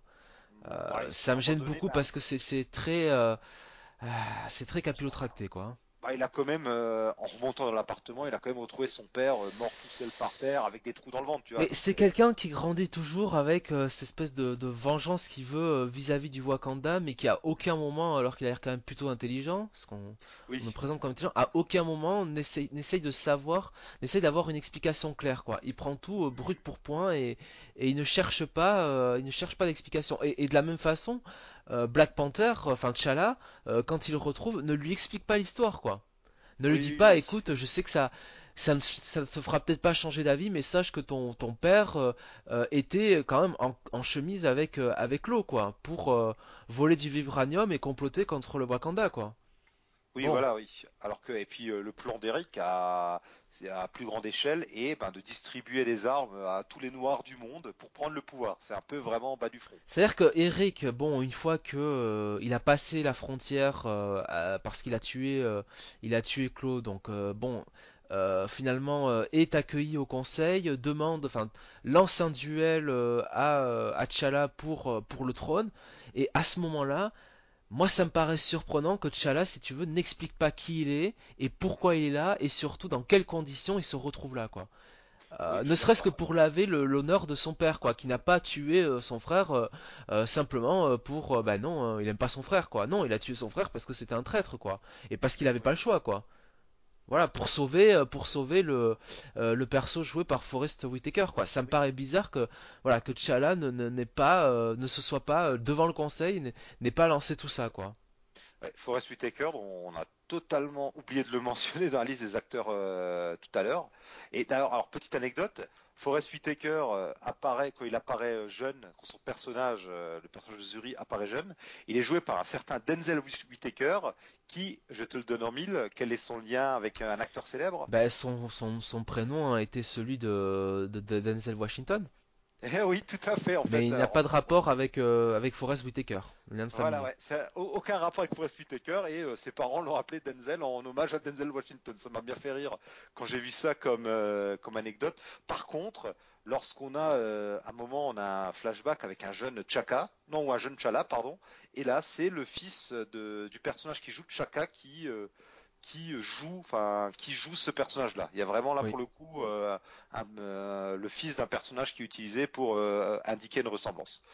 Donc, euh, bah, pour Whitaker, qui euh, fait partie de son personnage, qui fait d'ailleurs partie des personnages qui passent l'arme à gauche euh, dans, le- dans le film. Bon, euh, tant pis, encore un bon acteur que j'aurais aimé revoir par la suite. Il a toujours une bonne gueule, euh, Forest Whitaker. Enfin, j'aime bien sa, sa gueule un peu de, sa gueule un peu débonnaire comme ça. euh, le, le rôle euh, lui allait bien. Euh, et donc, Eric va proposer euh, à T'Challa bah, que d'en découdre euh, avec les mains. Et ils se rendent donc bah, sur cette cascade où T'Challa avait déjà affronté Man Ape plus tôt. Alors cette, euh, cascade s'appelle Warrior Fall, la cascade euh, du guerrier, qui est d'ailleurs l'endroit où dans les années 70 euh, Killmonger et euh, Black Panther se rencontrent pour la première fois. Et cet affrontement Ouais. a aussi lieu euh, dans, euh, Dans le Run. Panther's Rage. Alors, Panther Stretch de McGregor et euh, match retour euh, au début des années 2000 dans le rôle de Priest, où Killmonger bat euh, T'Challa et devient la nouvelle Panthère Noire, comme dans le film. Donc là, Ouais, retournement donc, de situation. Ça, pour le coup, les comment dire, les dogmatiques, enfin les les durs de la feuille pourront pas dire que Killmonger qui devient Black Panther, ça sort de nulle part, quoi.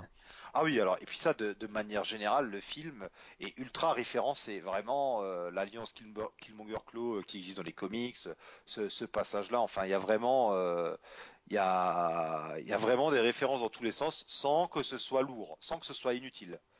Et donc, voilà, Killmonger et puis jette T'Challa dans la rivière, comme le veut cette loi sacrée du cinéma, notamment dans le genre super-héroïque. Pas de cadavre veut dire que le personnage est vivant. Vous pouvez tomber dans un volcan, dans un trou noir, si on voit pas votre cadavre, c'est que vous êtes vivant. Voilà. On, on vous le donne en mille. Euh, Shuri, euh, sa mère euh, et euh, j'ai oublié son nom maintenant. Mar- J'allais dire Martin Freeman, le Hobbit. Donc, Martha le- Kent.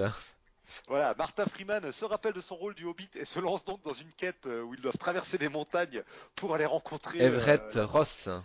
Voilà, Everett Carros pour aller rencontrer la tribu des Jabari euh, qui est euh, qui vénère euh, le gorille blanc pour leur demander leur aide.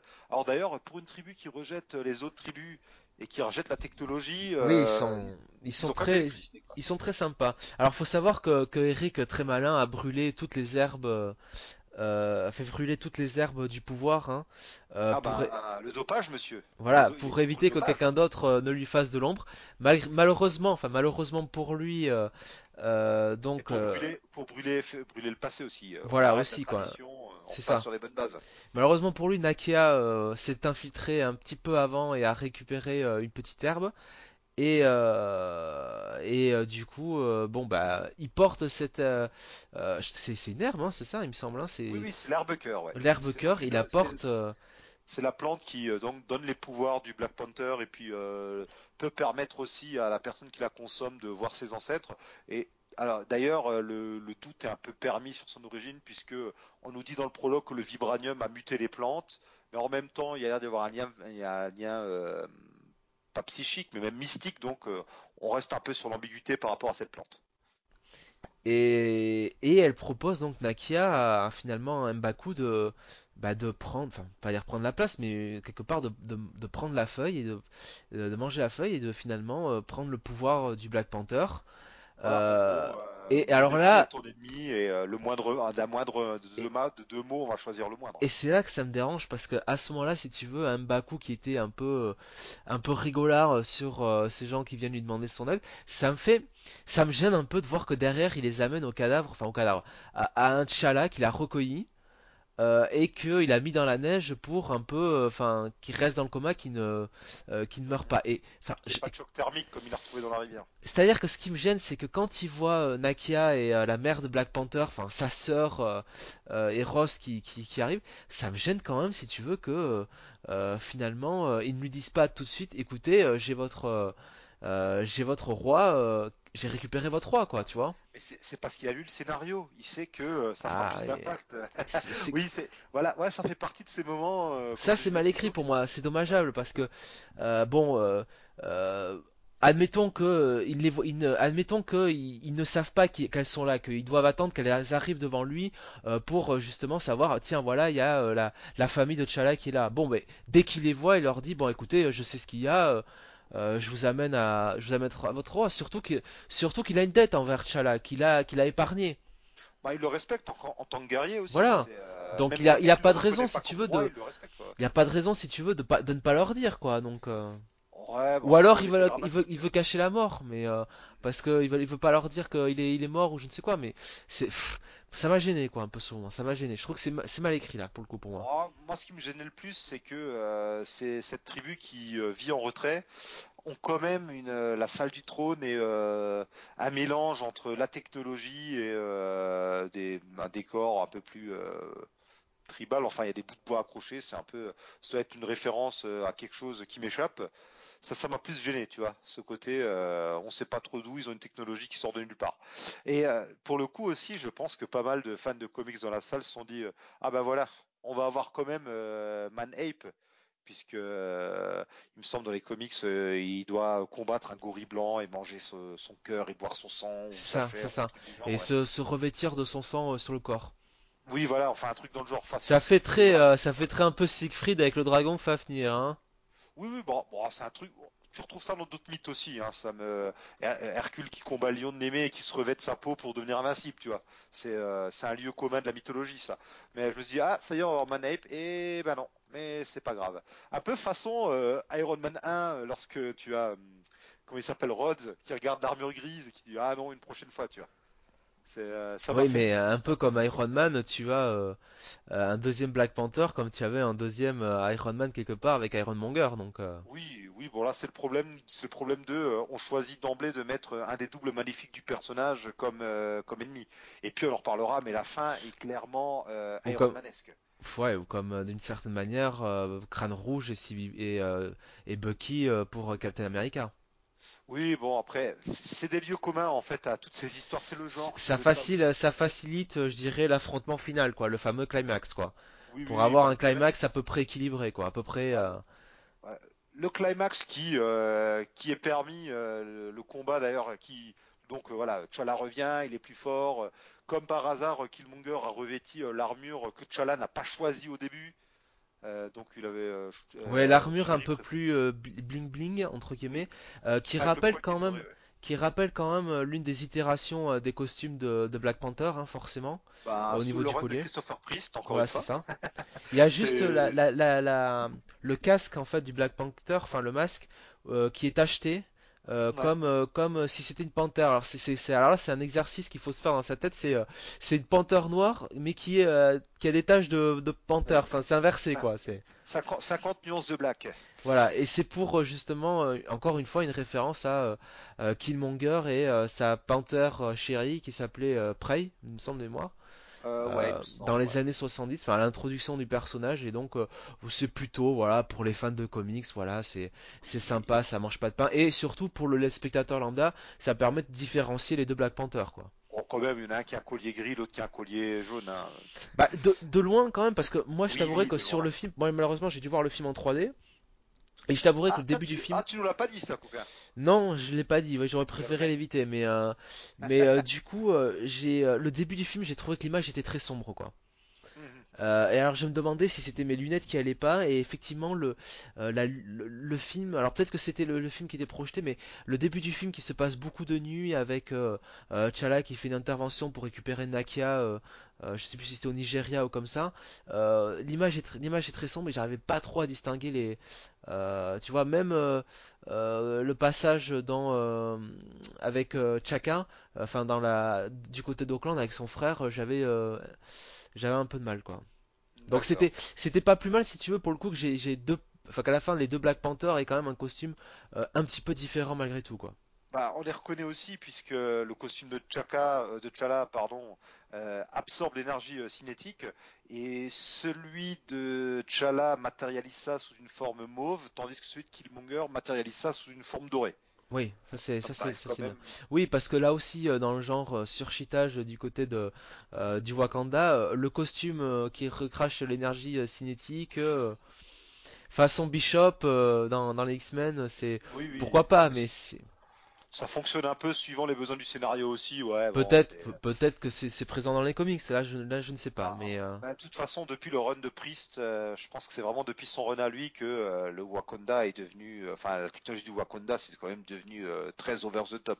Ça va vraiment très très très très très loin, quoi, avec le vibranium avec lequel tu peux vraiment faire tout et n'importe quoi, parfois un peu trop n'importe quoi d'ailleurs. Et, euh, et par contre, euh, on notera qu'à aucun moment euh, ils ont ils ont songé à intégrer la cape au costume. oui. Bah écoute, c'est c'est pas plus mal pour moi, enfin qu'il ait pas introduit justement, enfin qu'il ait pas qu'il pas mis parce que oh, c'était une boutade, hein. Non, voilà, non. C'est bien, c'est bien qu'il ait pas fait, je trouve, parce que euh, ça évite, si tu veux, de bon euh, les allusions à, entre guillemets à Batman, quoi, tu vois. Ouais, ouais, ouais, le côté, ouais, il y a un côté très Batman, quoi. Il est riche, il a la haute technologie, il a un costume noir avec des oreilles et une cape, euh, tout à fait, ouais. Et donc, on a euh, ce gros, gros affrontement qui est euh, terminé par une préparation paiement qu'on avait vu venir euh, à 100 à l'heure, euh, déj- sans dé- mauvais jeu de dé- mots. déjà, faut voir quand même que Eric est quand même un, un bon petit leader, hein, parce qu'il mène tout le monde à la baguette et euh, il y a vrai, quand même, euh, alors c'est Wakadi, je crois. Alors je sais plus comment il, alors du coup avec Oui, ses oui, noms, le... qui, euh, qui pour le coup devient le mari de Okoye.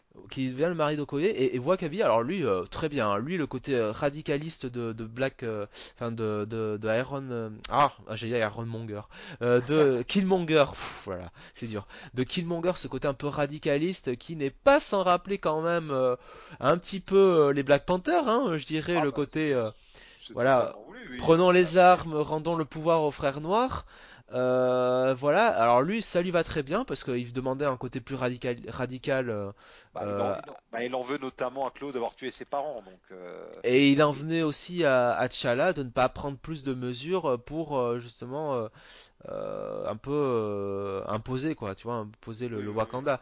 Et, et là pour le coup Killmonger ça lui va très bien cette, cette doctrine-là.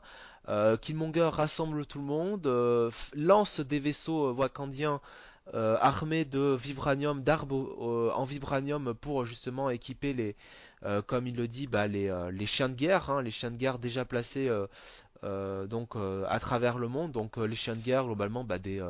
Alors les chiens de guerre, c'est plus des mercenaires hein, dans le dans le je dirais dans le euh, le monde le monde réel, hein, si je puis dire. En Là, fait, ouais, euh, dans les, dans les comics Black Panther, alors je vais pas dire de bêtises, on en revient encore au run de Priest, mais je crois que c'est les, les- le service de renseignement. voilà, c'est les espions quoi. Nakia, oui, Nakia se définit comme un chien de guerre. hein. ouais, ouais, mais c'est les espions, mais euh, qui sont menés par le frère adoptif, euh, bah, un occidental d'ailleurs de, T'Cha- de T'Challa dans les comics, qui n'est pas dans le film, c'est Hunter, qui ouais.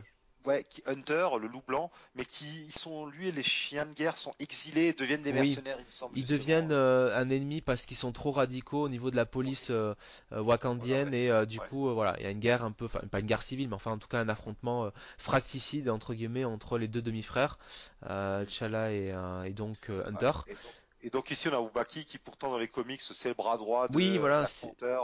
euh, y adhère très très fortement. Là, il adhère très fortement, il n'est pas du tout pacifiste et, euh, et euh, pour le coup, bah, ça fait que, euh, alors, euh, Okoye, euh, bon, euh, dit à Nakia qu'elle peut pas, le- qu'elle peut pas partir avec euh, avec elle parce que justement, elle a un devoir à faire envers le Wakanda, envers euh, son roi, donc elle doit rester là. Mais Ah bah, c'est avec l'araignée dans Game of Thrones. Hein. euh, je, sers le trône, quelle que soit la personne qui est assise dessus. et c'est pas, euh, oui, c'est c'est c'est euh, c'est pas, comment dire, c'est pas euh, C'est pas idiot en soi, c'est logique. Elle, elle ne sert pas, elle, elle doit, voilà, elle a ses principes. euh, Enfin, c'est ses principes, c'est comme ça, c'est les règles. Oui, Et euh, dis qu'elle a pas derrière la tête. Et puis si ça va trop loin, il faut que quelqu'un soit là et c'est ce que je me suis, et je me suis, dit, c'est dommage, tu vois, qu'elle, justement, qu'au lieu d'avoir un peu cette scène, mini scène de ménage entre les deux, elle lui dise pas clairement, écoute, euh, si tu me dis que euh, c'est un fou furieux, que euh, il faut partir, justement, c'est pour cette raison-là que je dois rester pour le surveiller et pour euh, voilà, ouais. et Ouais. pour intervenir si ça si ça part en lambeaux, quoi, tu vois. oui, oui, là moi je suis dans l'interprétation personnelle qui tient sur pas grand chose, mais c'est vrai Et que moi aussi. bien que- que ça Moi aussi, je, l'ai compris comme ça et ça et je me suis dit, Tiens, c'est dommage pour les gens qui ne l'aient pas compris. C'est juste qu'au lieu d'avoir cette petite scène de ménage où les deux se crêpent un peu le chignon, que directement elles lui disent pas d'un ton là, écoute, je peux pas faire autrement non plus, quoi, tu vois. C'est Ah les ouais. règles et puis euh, tu vois bien le fou que c'est, euh, il faut que je reste, quoi. Oui, tout à Euh, fait. toi pars, euh, toi pars avec Chala et fais quelque chose pour nous, pour sauver le roi, quoi. Et les Dora Milaje, d'ailleurs, ça, ils ont bien, bien, bien euh, mis le haut là-dessus par rapport aux comics. C'est euh, d'ailleurs le côté un peu gênant du run de Priest, parce que c'est un âge assez tardif dans la mythologie du personnage, puisqu'elles apparaissent en 99 avec le début du run de Christopher Priest. Et c'est pas juste euh, Voilà. des femmes qui sont la garde personnelle de T'Challa, quoi. C'est des- des promises aussi. C'est oui, des, bah, des, des guerrières qui sont fanatisées dès l'enfance pour euh, adorer euh, leur roi comme euh, quasiment un dieu et être euh, des épouses potentielles. Et c'est pour ça que Nakia, dans les comics, euh, devient euh, une antagoniste parce que justement elle est euh, bouffée par euh, sa jalousie et euh, elle veut euh, son roi pour elle toute seule et euh, finalement euh, eh ben, elle finit très mal et elle devient euh, Malice. Donc, Oui, elle euh, devient Malice, ouais.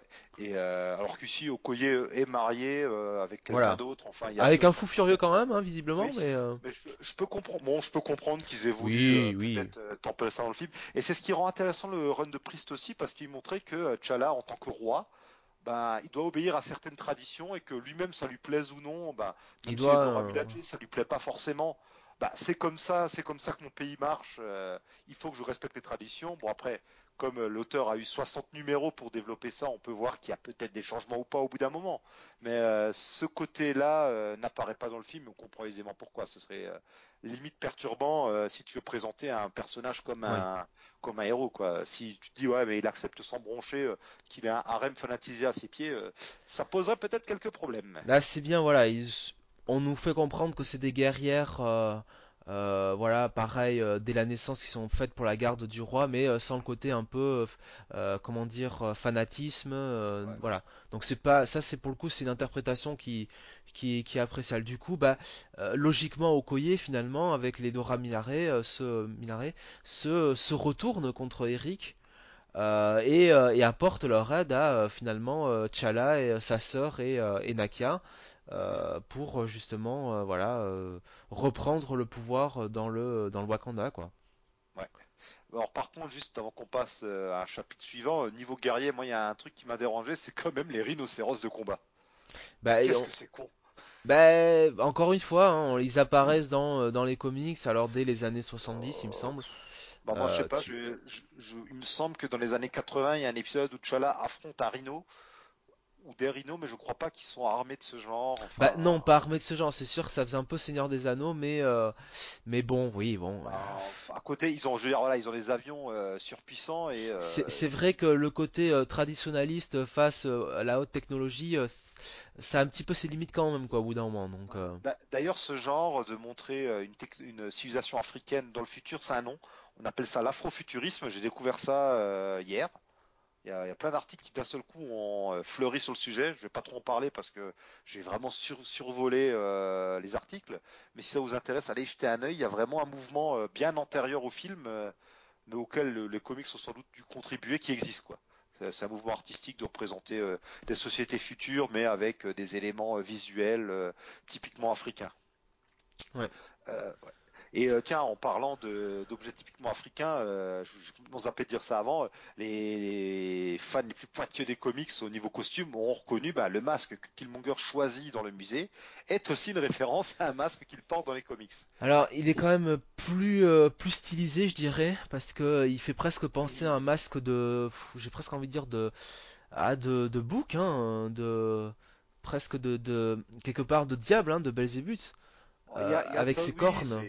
Ah ouais, c'est vrai que c'est. Alors que c'est- dans, euh, dans le, je dirais, euh, dans le run euh, fin de 2008, enfin c'est par là de 2008, c'est le masque et enfin il y a, pas les cornes quoi, mais enfin on, on voit quand même, enfin on voit l'allusion quoi, forcément quoi. C'est le, le démon qui va venir euh, foutre le bazar à la maison, quoi. C'est euh, Oui.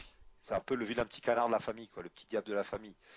Et donc, bon, bah, affrontement. euh, Oui, grâce, affrontement classique, oui.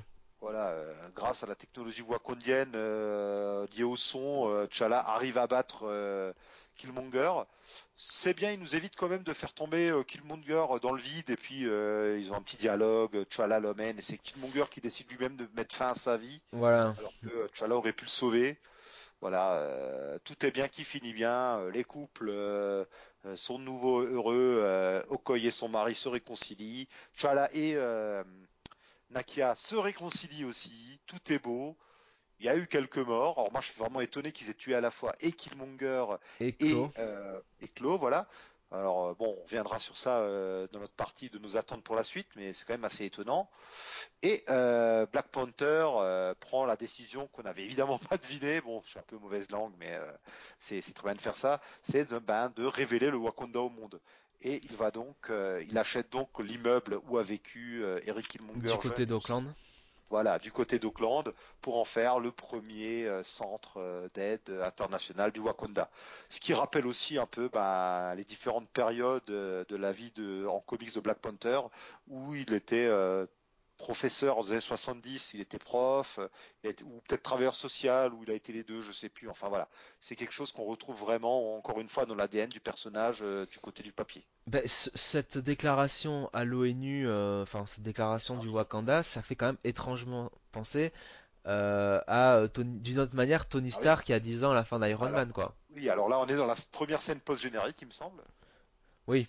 Ouais, voilà, oui. Oui, ah oui, alors là, euh, Ben je sais pas, enfin attends. c'est la Euh... première scène post-générique, ça. Oui parce que oui à la fin, à la fin du film c'est quand il y a le le Oui, jeune gosse. oui, oui, on en parle ensuite, mais en parlant d'abord de ça. Alors, déjà Marvel, c'est bien. Maintenant, ils ont la... alors, alors ils nous mettent deux scènes euh, Voilà, post-génériques. Sauf que maintenant, ils prennent l'habitude à ce que bah, la première scène soit tout simplement la vraie fin du film. Voilà. Bravo les gars. Faut arrêter un peu les Bah, conneries. là. au moins euh, oui. Au moins ces scènes post-génériques étaient plus utiles qu'à Thor quoi. Oui, que oui, Thor oui. Ragnarok. Enfin, en tout cas, les- Oui. la deuxième, quoi. Et là, la première, effectivement, c'est la déclaration de, du Wakanda euh, à l'O... Enfin, la déclaration de Wakanda. En tout cas, euh, à l'ONU, il déclare que le, le Wakanda va s'ouvrir plus ou moins, enfin, plutôt à, aux autres nations, avoir des échanges plus, euh, euh, plus, euh, plus soutenus. Et euh, ce qui vaut, enfin, une ligne de dialogue un peu qu'on aurait pu éviter avec, hein, effectivement, le, le col blanc habituel euh, de l'ONU qui dit, oh, qu'est-ce que vous avez à offrir à part euh, des, enfin, à part de l'agriculture? On aurait pu Non, quand même euh, s'éviter ça, C'est pire quoi. encore. hein. C'est encore pire. euh, Qu'est-ce qu'un peuple de bergers Enfin, Qu'est-ce qu'un peuple d'agriculteurs, oui. fait- Ah, ouais, c'est, À part Trump, personne n'ose sortir des choses de ce genre, quoi. c'est, euh, euh, enfin, surtout, c'est des grands diplomates. Je veux Oh. bien, si tu veux, quand même, euh, qu'ils soient pas tous parfaits, qui, euh, les politiques, ce soient pas les Enfin, ils ont quand même un certain niveau d'éducation malgré tout, C'est- quoi. fait, Surtout là, le genre quoi. c'est le genre de choses que pourrait dire euh, un politicien à son voisin, par exemple, tu vois. C'est un, truc euh, qui, qui ne sort, enfin, qui ne serait jamais dit dans une assemblée à l'ONU, quoi. Oh, tu sais, euh, depuis le, dans les années 80, le fameux Vaster, la grosse vache, euh, Margaret Thatcher. Enfin, euh, voilà, quand tu sais qu'il y a des choses comme ça qui ont eu lieu par le passé lors de grandes assemblées internationales, plus rien ne m'étonne. hein. Mais, euh, mais oui, et puis alors, T'Challa euh, ne nous dit pas euh, je suis Black Panther ou euh, je suis riche ou je ne sais quoi d'autre, mais ouais, il a le petit sourire et euh, voilà, tu comprends qu'il va dévoiler au monde toute la puissance du Wakanda. Et on a après ça la deuxième scène post-générique, et tu trépines d'impatience depuis avant d'en parler. Et oui, puisqu'on retrouve en fait cette chère, j'ai oublié son nom, euh, c'est c'est fou, hein. Euh, Alors, Shuri. ça, alors- alors ça commence avec euh, une bande d'enfants qui regardent l'écran, Ouais, et je me suis dit, ça y est, ils vont nous troller façon la fin de Deadpool, avec Deadpool qui venait qui nous dit, allez, faut partir, il n'y a plus rien à voir. Et non, non, ils, non, non, ils non, sont en train de voir quelqu'un et, et effectivement, Shuri arrive et, et ce quelqu'un, bah, c'est Bucky. Euh, sans son bras, euh, son bras, euh, alors je sais plus dans quel métal il était. Oh oui, enfin, il a plus, il a plus de bras il a plus de bras et, une euh, belle- il a une belle toge. Il a une belle toge, hein, il fait très, euh, je dirais, euh, sénateur romain. hein, Ah, bah, Euh, bah, le il fait père- en le père temps, hein, Bucky, et hein. il se met aux couleurs du pays, c'est bien. C'est bien, c'est bien, euh, Sébastien Stan hein, tout- en, en beauté. hein. Et, euh, et là, moi, ça, enfin bon, alors, et, le Shuri nous dit que bon ben voilà, il a, il a déjà beaucoup appris. Enfin, en tout cas, que il a, euh, on nous laisse, ça- cette scène nous laisse entendre que euh, Bucky est sorti de son conditionnement. Oui, Euh, Ouais. Voilà, qu'il est totalement, euh, totalement libre. euh. que ses petits problèmes iraient mieux. Voilà, qui est totalement libre de son conditionnement en tant que machine, euh, Ouais. machine de guerre euh, du gouvernement soviétique. Ouais, Et bah, tu mou- vois, sur le, sur le coup, j'ai cru que ça créait euh, un peu une erreur parce que je me suis dit, mais attends, mais il était cryogénisé. Ils nous refont le coup de, oh, on n'a pas aimé la fin du film précédent, on l'ignore, mais non, en fait, ouais, comme Shuri le dit pendant le film, quand on lui ramène Ross qui est, qui est blessé, ah, faut que je répare un autre petit blanc. Bah oui, bah en fait, ouais, c'est qu'ils ont réussi Voilà. à vaincre son conditionnement et donc ils l'ont libéré. Et je t'avouerai quand même que ça m'a gêné parce que euh, je trouve qu'il aurait été pas idiot d'introduire Bucky à la fin du film quand justement euh, ils sont un peu euh, ils partent euh, Shuri, Nakia, enfin la mère de la mère de T'Challa partent en exil justement vers vers M'Baku, enfin voir M'Baku. Ça aurait pas été idiot si tu veux qu'ils aillent voir Bucky et euh, au moins alors, pour avoir son aide pour euh, justement reprendre le Wakanda quoi. bah, en fait, alors, je vais te dire, à mon avis, le problème est purement géographique, puisque si ça se trouve, ils se retrouvaient à, au total opposé de là où ils voulaient aller. Ouais, mais bon, euh, ils sont bien allés voir M'Baku et ça a pas l'air d'être la porte à côté, quoi. Oui, ben écoute, le scénario exigeait qu'ils Le voir- voilà, c'est comme si toujours le scénario exigeait. Mais, mais- c'est la faute de c'est la faute de Bilbo, ça. Il est attiré par la montagne. Mais c'est dommage la parce que tu, tu, tu vois, enfin c'était un bon moyen de, de, de réintroduire Bucky et là pour le coup il y avait une, là il y aurait une vraie justification quoi. Ça aurait pas été random, il y aurait une vraie justification. Ils sont dans la merde, il y a plus de Chala, qu'est-ce qu'on fait? Il faut faire quelque chose au Wakanda. Tu- Enfin, je vois pas pourquoi ils iraient voir M'Baku qui est quand même un ennemi héréditaire malgré tout, en tout cas un rival historique, avant d'aller voir euh, un Bucky qui Bah. serait euh, sorti de son conditionnement quoi. Bah, le, le truc, c'est que peut-être, ben, je te dis, peut-être on. moi, Parce que Bucky est un super soldat quand même. Oui, mais entre euh, un super soldat avec un seul bras et potentiellement toute une armée, euh, je vis. Ouais, mais je préfère euh, le super soldat euh, à euh, à M'Baku, euh, Il a pas de super arme, il a pas de super force non plus. Mais Ah si, non, euh, c'est un- il a le sérum du super soldat. Il a la force de Captain bon America. Bucky Mais bien sûr. Depuis quand? Mais depuis toujours. Ah non, Bucky dans les comics n'a jamais eu. Alors peut-être récemment, mais dans les comics il avait pas le sérum, et dans les films non plus. Enfin, t'avoueras quand même que. Je- J'ai senti le. oh non. Bon, le scénario exige qu'il a le super sol, super Bah, sérum. écoute, je peux même te le dire que euh, dans, dans l'épisode du Captain America Dead Brubaker où on a un flashback où les soviétiques le retrouvent, ils font le test et ils disent ah bah non, il n'y a pas de sérum dans son corps, voilà. Euh, non mais n'empêche, d'un autre côté, c'est une bonne chose parce que le film. Mais enfin, il est quand même super balèze. T'avoueras qu'il fait quand même des sauts de, du haut Oui. de- de- de- d'immeubles, euh, qui se bat, euh, euh, enfin, à, c- à 50%, euh, enfin, Oui, bah, contre, Captain Et, euh, America, un seul bras, seulement un demi chocolat, voilà. Euh, non, mais par contre, non, je trouve que c'est pas mal. Alors, on n'a pas été dans leur petit papier. Je pense que ça a dû être débattu euh, en interne lorsqu'ils ont écrit le film.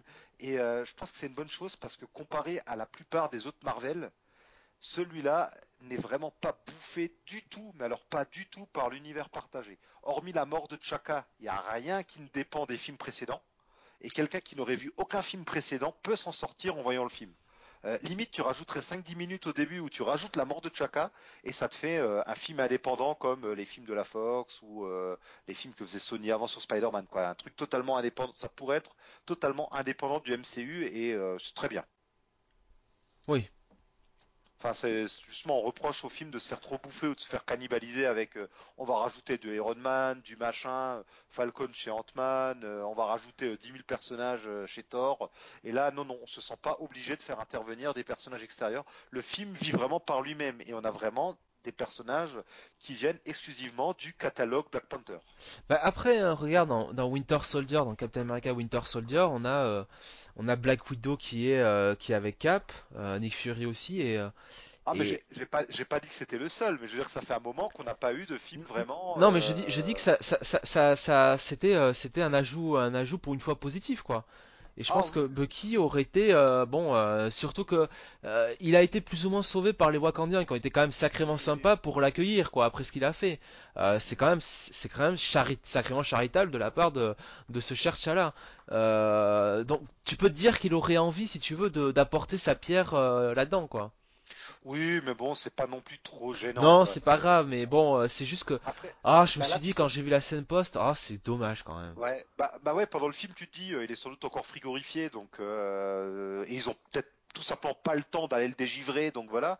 Mais euh, non, c'est pas très grave. Et puis là, tu vois, je pense c'est euh, notamment dans ton cas, c'est un peu le fan du personnage qui aurait aimé le voir dans le film. Non, pas du tout. Enfin, euh, je suis pas, je, oh, je suis même pas fan du personnage, hein, pas plus que je suis du Black Panther ou comme ça. C'est juste pour, euh, euh, je dirais euh, le, le scénario quoi en lui-même quoi. Euh, Ouais, bon, mais c'est pas, enfin, je trouve pas ça spécialement gênant. Et ne non, t'inquiète pas, Bucky reviendra avec Black Panther, puisque comme nous l'annonce euh, la fin euh, du générique, euh, Black Panther will return in Avengers Infinity War, qui est, qui est peut-être, alors d'après ce que j'ai vu des estimations, qui est le film le plus attendu de l'année, le second ayant été Black Panther a priori. Donc voilà, on a vu un, un des films le plus attendus sur deux. C'est déjà pas mal. Non, mais bon, globalement, ton ressenti sur le film, donc, euh, répéter, mais par rapport au début, mais donc, Non, mais euh, ouais, maintenant qu'on un, peu, un mitigé, mais parce que je trouve qu'il y avait un bon potentiel et c'est dommage que sur la deuxième partie, ils reviennent à vraiment euh, du très classique avec un méchant, Ouais, avec des, bon, ouais, des motivations quand même assez, euh, pff, ouais, assez difficiles parce que bon, il aurait suffi de, que, que T'Challa lui explique les choses ou que lui cherche à savoir les choses. Ça me gêne un peu la bataille, enfin, c'est un peu facile la fin, enfin. Mais euh, globalement, non, le film est quand même positif, quoi. Je veux dire, c'est pas, euh, non, c'est pas un mauvais film, quoi. C'est c'est... c'est- c'est- c'est- c'est un bon film, quoi. Y a pas de problème, quoi. C'est, euh, moi, j'ai trouvé ça mieux que pour le coup euh, Thor Ragnarok.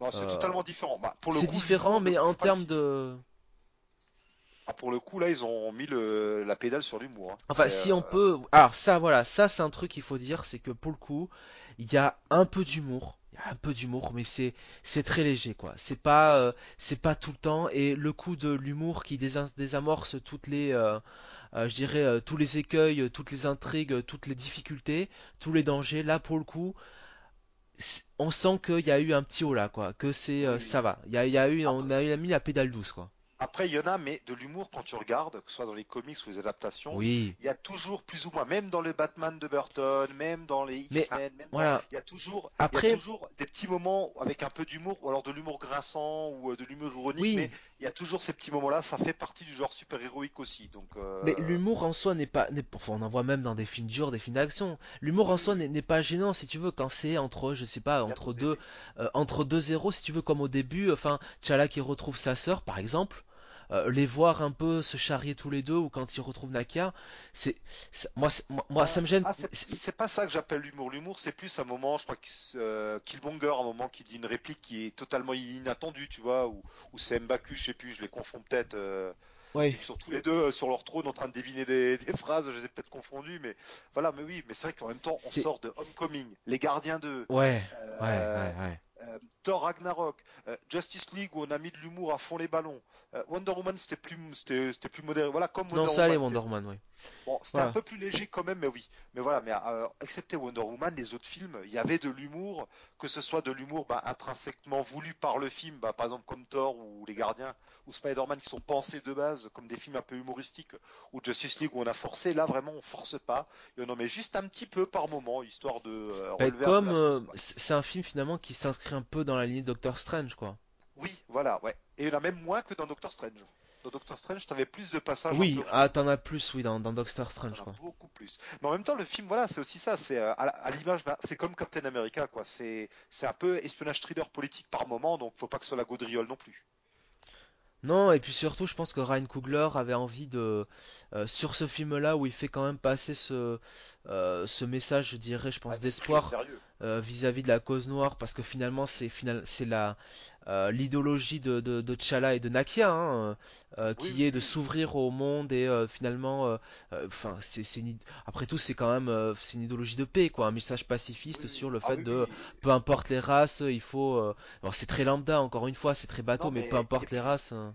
Et ce qui est dit par rapport au Wakanda, euh, vous êtes un- une nation puissante, il faut aller secourir les autres. Bah ça, c'est un message qui est clairement adressé aux pays développés, qui sont pas euh, Voilà, du c'est ça. euh, des. C'est ça, c'est que même nous, on peut, on peut totalement se sentir On concerné. peut, Enfin, on peut, on le peut le monde. prendre pour nous. Les États-Unis, Oui. par exemple, tu vois. Ah oui, les États-Unis, euh, clairement, en gros, et les gars, vous vous vantez d'être les gens les plus puissants, les plus riches, les plus avancés technologiquement. euh, bah, il est peut-être temps d'en faire profiter les autres. Et quel que soit le pays, hein, quelle que soit la couleur de peau, la religion, les opinions, euh, ce côté, euh, il faut que tout le monde mette la main à la pâte pour aider, et puis pour aider n'importe qui, pas seulement euh, les Noirs. À un moment, il y a quand même, Oui. il y a quand même- on parle aussi de réfugiés, tu vois. À un moment, oui, Oui, les réfugiés, ouais. les réfugiés, ça va être le chaos. C'est une seule petite réplique. C'est un peu, par rapport. c'est-à-dire que le, le- le personnage qui dit ça, ça fait un peu très très caricatural quoi. Ouais, Euh, mais Moi, pour moi, ça fait caricatural. La, la, la ligne de dialogue, mais je trouve que c'est sal- salutaire que dans ce euh, dans ce film-là, euh, voilà, Elle Ryan Coogler, mais elle est pas là pour rien. elle est pas parfaitement introduite, mais je trouve que Ryan Coogler a raison de euh, d'envoyer ce message-là. Et puis franchement, c'est clair que c'est un message, enfin c'est un film post-Trump, quoi. C'est-à-dire que le côté, euh, euh, il faut pas fermer les frontières, Contre l'isola, oui, contre ne, ne pas être contre l'isolement. Clairement, c'est un film post-Trump. Les oui, oui. Ah oui, oui, Trump qui veut revenir euh, euh, un peu, enfin, il veut pas revenir à l'isolationnisme total non plus, puisque Non, il a, ne absolument pas euh, bien sûr. le, le côté doctrine Truman ou bien Reagan, on est présent partout, on est les plus forts. Mais en même temps, il revient un peu sur les idées isolationnistes d'avant-guerre, avec, pour certains aspects, il faut quand même fermer les frontières. Quoi. C'est comme quoi, vous voyez, c'est, chers auditeurs, c'est quand même un film quand on y réfléchit un peu, qui est plus profond que ce qui peut en avoir l'air. Non, mais voilà, voilà, ce message de, euh, euh, enfin de, de, message de paix entre les races et pas, euh, et pas justement de, de, comment dire, pas de sectarisme, mais de, de communautarisme quoi quelque part. De voilà, de euh, euh, ce qu'il veut, ce qu'il a essayé de mettre avec euh, le passage à Auckland comme par hasard, enfin le côté très Black Panther, Black Pantherien de finalement Enge, ah, Njobu. Euh, alors je sais plus comment il s'appelle le frère de Oui, Njobu, oui. Njobu. Voilà, Njobu, le message très, euh, ouais, très communautariste. Finalement, il faut reprendre ce qu'on nous a appris. euh, il faut prendre les armes. euh, il faut, il faut, lever le point, être la nation dominante. Voilà, c'est clairement c'est l'idéologie de, voilà, d'ouverture d'esprit globalement qui, qui, qui, qui, qui, qui, est vainqueur à la fin. Et, et non, c'est, intéressant que Ryan Coogler, voilà. Mais le message du film ne serait-il pas euh, de choisir ni la haine ni l'isolement, mais plutôt l'amour? L'amour Bah, de ton prochain.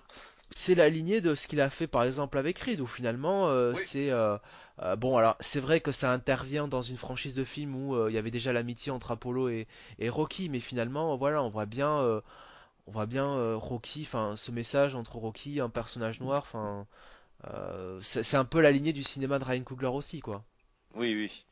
Mais bon, mais tout ça et puis euh, l'amour, euh, l'amour est très présent dans le film puisque on a euh, on a donc cette fin où les couples se forment ou se reforment et où le Wakanda va déverser toute sa bonté sur le monde. Mais on a quand même un message d'amour qui est délivré au milieu du film avec la plus belle référence, non pas aux comics mais à la culture qui qui est faite durant le métrage avec cette magnifique reprise de What Is Love de Hathaway par Andy Serkis.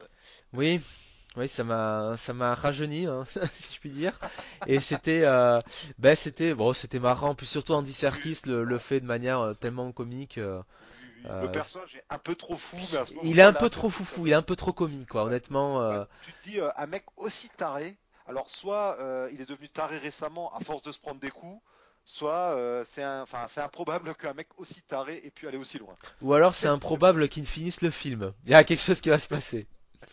Ce qui n'a pas manqué puisque euh, puisque Killmonger euh, s'en est chargé euh, bien assez tôt. Oui. Donc c'est sur ce, on, alors, il est un peu trop tôt pour parler chiffres et critiques, puisque comme on vous l'a dit là, actuellement on l'enregistre au deuxième jour de son exploitation en France, J-1 avant la sortie aux États-Unis. Mais globalement, bah, le, le film a fait sale comble hier. C'est euh, vraiment euh, un très bon succès euh, public pour l'instant. Les critiques que j'ai vues passer sont plutôt dithyrambiques. Hein. C'est vraiment globalement les gens apprécient pas mal le film. Et il me semble qu'aux États-Unis, il y a déjà des records de prévente. C'est parmi un des films qui a le plus de prévente de tickets de l'année, de l'histoire de la décennie. J'en passais des meilleurs. Bref, vraiment, on a, ça s'annonce être au moins un bon succès public et on l'espère succès critique. Et puis, euh, on espère euh, quand même euh, voir une suite très bientôt au-delà de son apparition dans Avengers 3 et Avengers 4 euh, en 2019. puisqu'on sait déjà que T'Challa apparaîtra dans les deux films, et on l'attendait quand même, parce que il y a quelque chose qui m'a bien fait marrer en faisant les recherches pour préparer l'émission, c'est que il y a plein d'articles qui triomphalement annoncent que, mais oui, le Wakanda, en fait, on nous l'annonçait depuis Iron Man 2, l'easter egg que personne n'avait vu. Sauf que tout le monde, dès la sortie du film, avait vu que dans une scène euh, d'Iron Man 2, je pense que tu, tu dois t'en rappeler, Oui. il y a une carte où euh, il y a un point euh, en Afrique. Je sais pas si tu te rappelles. Oui, oui. Ouais, voilà, une carte, en fait, c'est une carte, la carte de Nick Fury de tous les événements où il se passe un truc. Il y a un point dans l'Atlantique qu'on devinait, qu'on devinait être Atlantis. Enfin, il y avait un point en Afrique. Et clairement, tout le monde savait que on parlait là de, du, Wakanda, quoi. Donc ça, ça m'a bien fait marrer ce côté. Regardez, personne l'avait vu. Ben si, euh, couillon, tout le monde l'avait déjà vu. Et, et donc, bah, nos attentes pour la suite. Qu'est- Qu'est-ce que tu espères pour la suite de Black Panther Je sais euh, pas si j'ai euh, si j'ai envie d'une suite sur, euh, sur Black Panther. En théorie, oui, parce que je trouve que le personnage est le personnage est, est intéressant. Il y a des bonnes histoires à, à, à faire à faire autour. Euh, surtout le cast d'acteurs en particulier. Enfin, il est très bien incarné par Chadwick Boseman, qui quand même a un charisme indéniable. Malheureusement, j'ai envie de te dire que le fait qu'ils aient grillé les cartouches Killmonger et Claw aussi vite et que Man Ape clairement euh, euh, dans ce contexte-là euh, ne va pas, enfin c'est pas un film, c'est pas un perso qu'on va nous mettre comme antagoniste hein, clairement parce que c'est c'est la porte ouverte à toutes les les, les saloperies de la part de certains. J'ai peur que si tu veux finalement bon Black Panther soit là dans Avengers euh, euh, 3 et 4 et que derrière euh, bon ben clairement on aille sur le reboot général de l'univers Marvel de toute façon quoi. Bon, on sait pas trop, ouais. euh, Alors les, les rumeurs parlent de peut-être un monde parallèle de Avengers 4 ou euh, bon, on verra. Après, si ça se trouve, peut-être que les Avengers vont continuer avec quelques têtes du, du haut de l'affiche qui partiraient, avec pourquoi pas Black Panther qui deviendrait un des personnages dominants dans les Avengers. Ce serait euh, pas déconnant du tout. Surtout Bah. avec cette volonté d'introduire plus de, euh, j'ouvre les guillemets, non blancs dans le, le Bah, le- roster des héros principaux. Le problème, c'est qu'ils ont grillé la tagline de Civil War pour Captain America 3. Et que clairement, euh, tu peux te dire qu'une Civil War avec euh, l'ajout de plus de super-héros aurait eu tout son sens euh, après les deux, les deux Avengers qui vont arriver là, quoi. Ah Après oui, qu'on ait une fois un- Civil War, ils auraient dû le garder pour un pour Avengers. C'est très très dommage parce qu'en plus de, de Civil War, il n'y a pas vraiment parce qu'en réalité, euh, euh, c'est c'est plutôt euh, euh, euh, Iron Man qui veut arrêter Bucky pour le faire passer en procès et Cap qui finalement sait très bien que Bucky n'y est pour rien et qui veut lui sauver la mise. Donc en réalité, c'est euh, c'est plus euh, Trial of Bucky quoi. Donc euh, c'est dommage d'avoir euh, grillé cette tagline quoi.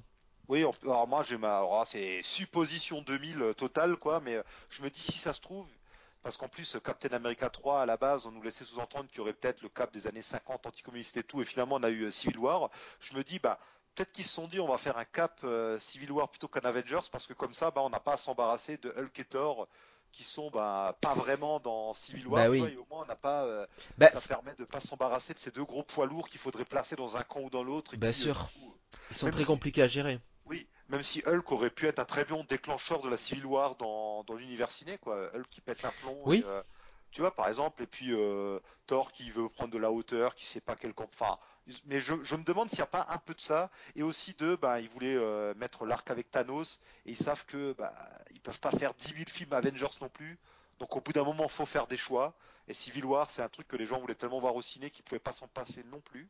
Donc il y a, il y a un peu de tout ça, je pense, dans la décision de faire. Moi, je pense que le problème, c'est que euh, c'est un problème marketing comme d'habitude, et qu'on arrivait pile poil sur les 10 ans de Civil War en comics, hein, Ouais. euh, que Civil War 2, comme par hasard, sortait aussi en comics à ce moment-là, et que bon bah le film, enfin c'est le serpent qui se mord la queue, mais que tout, la, la queue, mais tout le monde a voulu surfer sur tout le monde, et c'est très dommageable parce que le film n'avait pas besoin, si tu veux, de la tagline Civil War pour faire un carton, je pense. Oui. Euh. Surtout qu'il était quand même, euh, même si je pense qu'il y a des, des failles claires dans ce scénario-là, euh, il était bien meilleur qu'Avengers Edge of Ultron, qui était un ratage total. Ah bah, Euh, surtout que dans Avengers euh, Age of Ultron, il y a déjà des tensions internes et tout. Voilà, donc, donc il y, euh, avait, si tu veux, si tu veux, le terreau pour faire, euh, si tu veux, euh, des tensions dans le film. Euh, et Captain America 3, Trial of, euh, of Winter Soldier, enfin, une connerie du genre, ça suffisait largement et ça aurait fait un gros succès. Et ça gardait, si tu veux, la si chère tagline Civil War pour un truc qui aurait plus de sens avec plus de temps qui serait passé, quoi, tu vois. Ouais, ouais, oui, oui, oui, oui, c'est ça aussi, c'est que ça arrive très très vite dans le l'univers Marvel, quoi. Les héros euh, Parce qu'au final, il n'y a pas de, il y a pas de, y aurait, ça aurait eu l'intérêt s'il y avait eu des répercussions derrière. Mm. au niveau de, de Infinity War, quoi, tu vois. Ouais, Euh, ouais. Cap qui aurait été dans son coin, euh, euh, Bah, Iron Man ça- de l'autre. Bah, ouais, bah, c'est ce qui se passe quand même là hein, pour Bah, euh, malgré. Non, c'est pas par rapport à ce que ça que je dis, c'est par rapport à la fin de Captain America Civil War où d'ores et déjà on sait que, euh, voilà, euh, si Ouais. Iron Man a besoin d'aide, Cap est là, quoi, tu vois. Oui, et que, oui, et oui, qu'une euh, certaine manière, Cap arrive à, li- à libérer tout le monde dans, enfin, dans la prison, dans The Peak, je crois que c'est dans le Peak. Euh, Ouais, crois, à- grâce aussi à, à, enfin, à Tony Stark qui euh, ne doit pas dé- ne doit pas pa- à prévenir le général Ross quoi donc euh, Oui, oui, oui. Mais euh, enfin, toujours est-il que euh, Black Panther, lui, maintenant, est bien installé depuis Civil War dans l'univers oui ciné Marvel. Et bon, il y aura, il y aura sans doute un Black Panther 2. Hein. Vu que le succès a l'air d'être au rendez-vous, ce serait bête de s'en priver. Alors, bah si les chiffres sont au rendez-vous oui oui pourquoi pas? Si, si- franchement si Ryan Coogler est de, de retour pour l'aventure pourquoi pas? Oui, il y a oui, oui, oui. Bah, si, ou, ben, qui que ce soit, tant qu'il y a de bonnes idées. Bon, alors après, euh, Killmonger est puis là, Cloud n'est pas là. Euh, Man Ape, on l'aura sans doute pas en vrai antagoniste. Qu'est- Qu'est-ce qui nous réserve pour la suite? En plus, on a, on a déjà eu aussi. euh, bah alors, on a eu la guerre civile, euh, on l'a déjà eu aussi. oui au Wakanda souvent. Voilà, la guerre au Wakanda, on l'a déjà eu. Enfin, le vois. duel pour enfin destituer Ah, T'Challa Panther, ouais, Panther, on l'a eu. T'Challa qui perd les pouvoirs, on l'a eu. Alors, T'Challa qui va rencontrer, qui va dans le Jalia, le, le monde mystique là. euh, oui de- bah le Valhalla euh, quoi Oui, voilà, qui a été introduit d'ailleurs assez récemment dans les comics. Alors, ça, ça existait encore déjà Priest avant, T'Challa. De c'est encore Priest il me semble Bah, en fait, chez Priest, il voit déjà son père et il y a déjà ce genre de truc. Mais le nom de Jalia, je crois qu'il est que apparu dans les euh, épisodes récents. Bref, enfin, voilà, ouais. La- En fait, j'ai l'impression, quand j'ai vu le film, je me suis dit, mais euh, attends, là, j'ai l'impression qu'ils mettent tout ce qu'ils peuvent. oui c'est pour ça que je dis peuvent. que je, je ne sais pas si Ouais. un, un 2 euh, Oh, est si, si, si. Marvel maintenant ne lance pas de film sans plan quinquennal derrière. hein. Il y a au moins deux plans quinquennaux de prévus. euh, Oui, mais je te dirais, ouais, oui, oui. Écoute, s'ils ont fait une suite à Ant-Man, Bon, écoute, pourquoi pas Moi, je, ça me non, pas du tout. je- une non, mais euh, c'est pas, euh, moi je trouve qu'Ant-Man, euh, c'est Oui, pas, c'est c'est pas un problème. Ils font les films qu'ils veulent, mais s'ils se permettent de faire une suite à Ant-Man, qui est quand même, enfin, qui est un bon film, et ça casse pas des briques non plus, faut pas se oui, mentir, mais qui est, un pas, qui est un film très mésestimé. hein. C'est limite le film le plus mésestimé, je trouve, de l'écurie ouais, ça va pas chercher très loin quand même. Mais je trouve que Black Oui, mais Panther est quand même à. euh, supérieur à ça. Donc si Black, si, si Ant-Man a une suite, Black Panther, euh, oui, peut, peut avoir une Non, suite. puis, Après, serait-ce que, qu'au niveau de la com, ils ont, un- ils ont enfin un super-héros noir tête d'affiche. Euh, ne pas lui donner euh, il faut de pas, suite. tr- je pense que ce serait bien aussi de pas trop axer la communication là-dessus. Hein. Ah oui, non, Euh, ça le je suis côté- d'accord. Là, par contre, je suis d'accord. Le ouais. côté, euh, bon, euh, c'est un super-héros noir, voilà, c'est le premier super-héros noir. Bon, oui, dites-le, oui, c'est, il y a pas, il y a pas que, voilà, le perso, le perso est, pas, est pas intéressant simplement parce qu'il est noir, quoi. C'est ça le non, truc. non, tout, Voilà, il y a plein de trucs intéressants. Donc c'est ça qui, Par contre, ce qui était intéressant, c'était vraiment de sortir de des États-Unis ou de Oui. pas être dans l'espace ou et de Bah- s'ouvrir vraiment au monde, vraiment. oui. Ça, c'était intéressant. Ce qui pourrait être intéressant dans une dans, dans des suites prochaines, c'est euh, bon, pourquoi pas si tu veux créer, enfin créer entre guillemets des nouveaux euh, des nouveaux antagonistes quoi, tu vois. Par exemple, surfer sur euh, la mystique du euh, de la panthère et faire la même chose avec d'autres divinités quoi, tu vois. Oui, bah avec Un peu à l'image de avec Man, dans- de Man avec, Ape, mais avec d'autres animaux quoi, si tu veux C'est bah, c'est ce qui se passe en ce moment dans les comics où il y a eu, bah, il y a eu du coup, il y a eu un culte du crocodile avec bah, le, croco- le dieu égyptien Sobek. Il y a déjà eu par le passé un culte d'un lion. Il y a déjà eu un- des histoires de tigres aussi. Alors même s'il n'y a pas de tigre en Afrique, il y a quand même des histoires de tigres blancs, euh, notamment dans le run de Priest. Enfin, c'est ça va venir, oui. Et puis il reste des ennemis aussi. Et ils ont, et puis de toute façon, ils peuvent même piocher dans le catalogue de tous les héros, vu qu'ils ont quasiment les droits sur tous les personnages. Ils peuvent euh, justement remettre le baron Zemo euh, en, Ah an- oui. en antagoniste.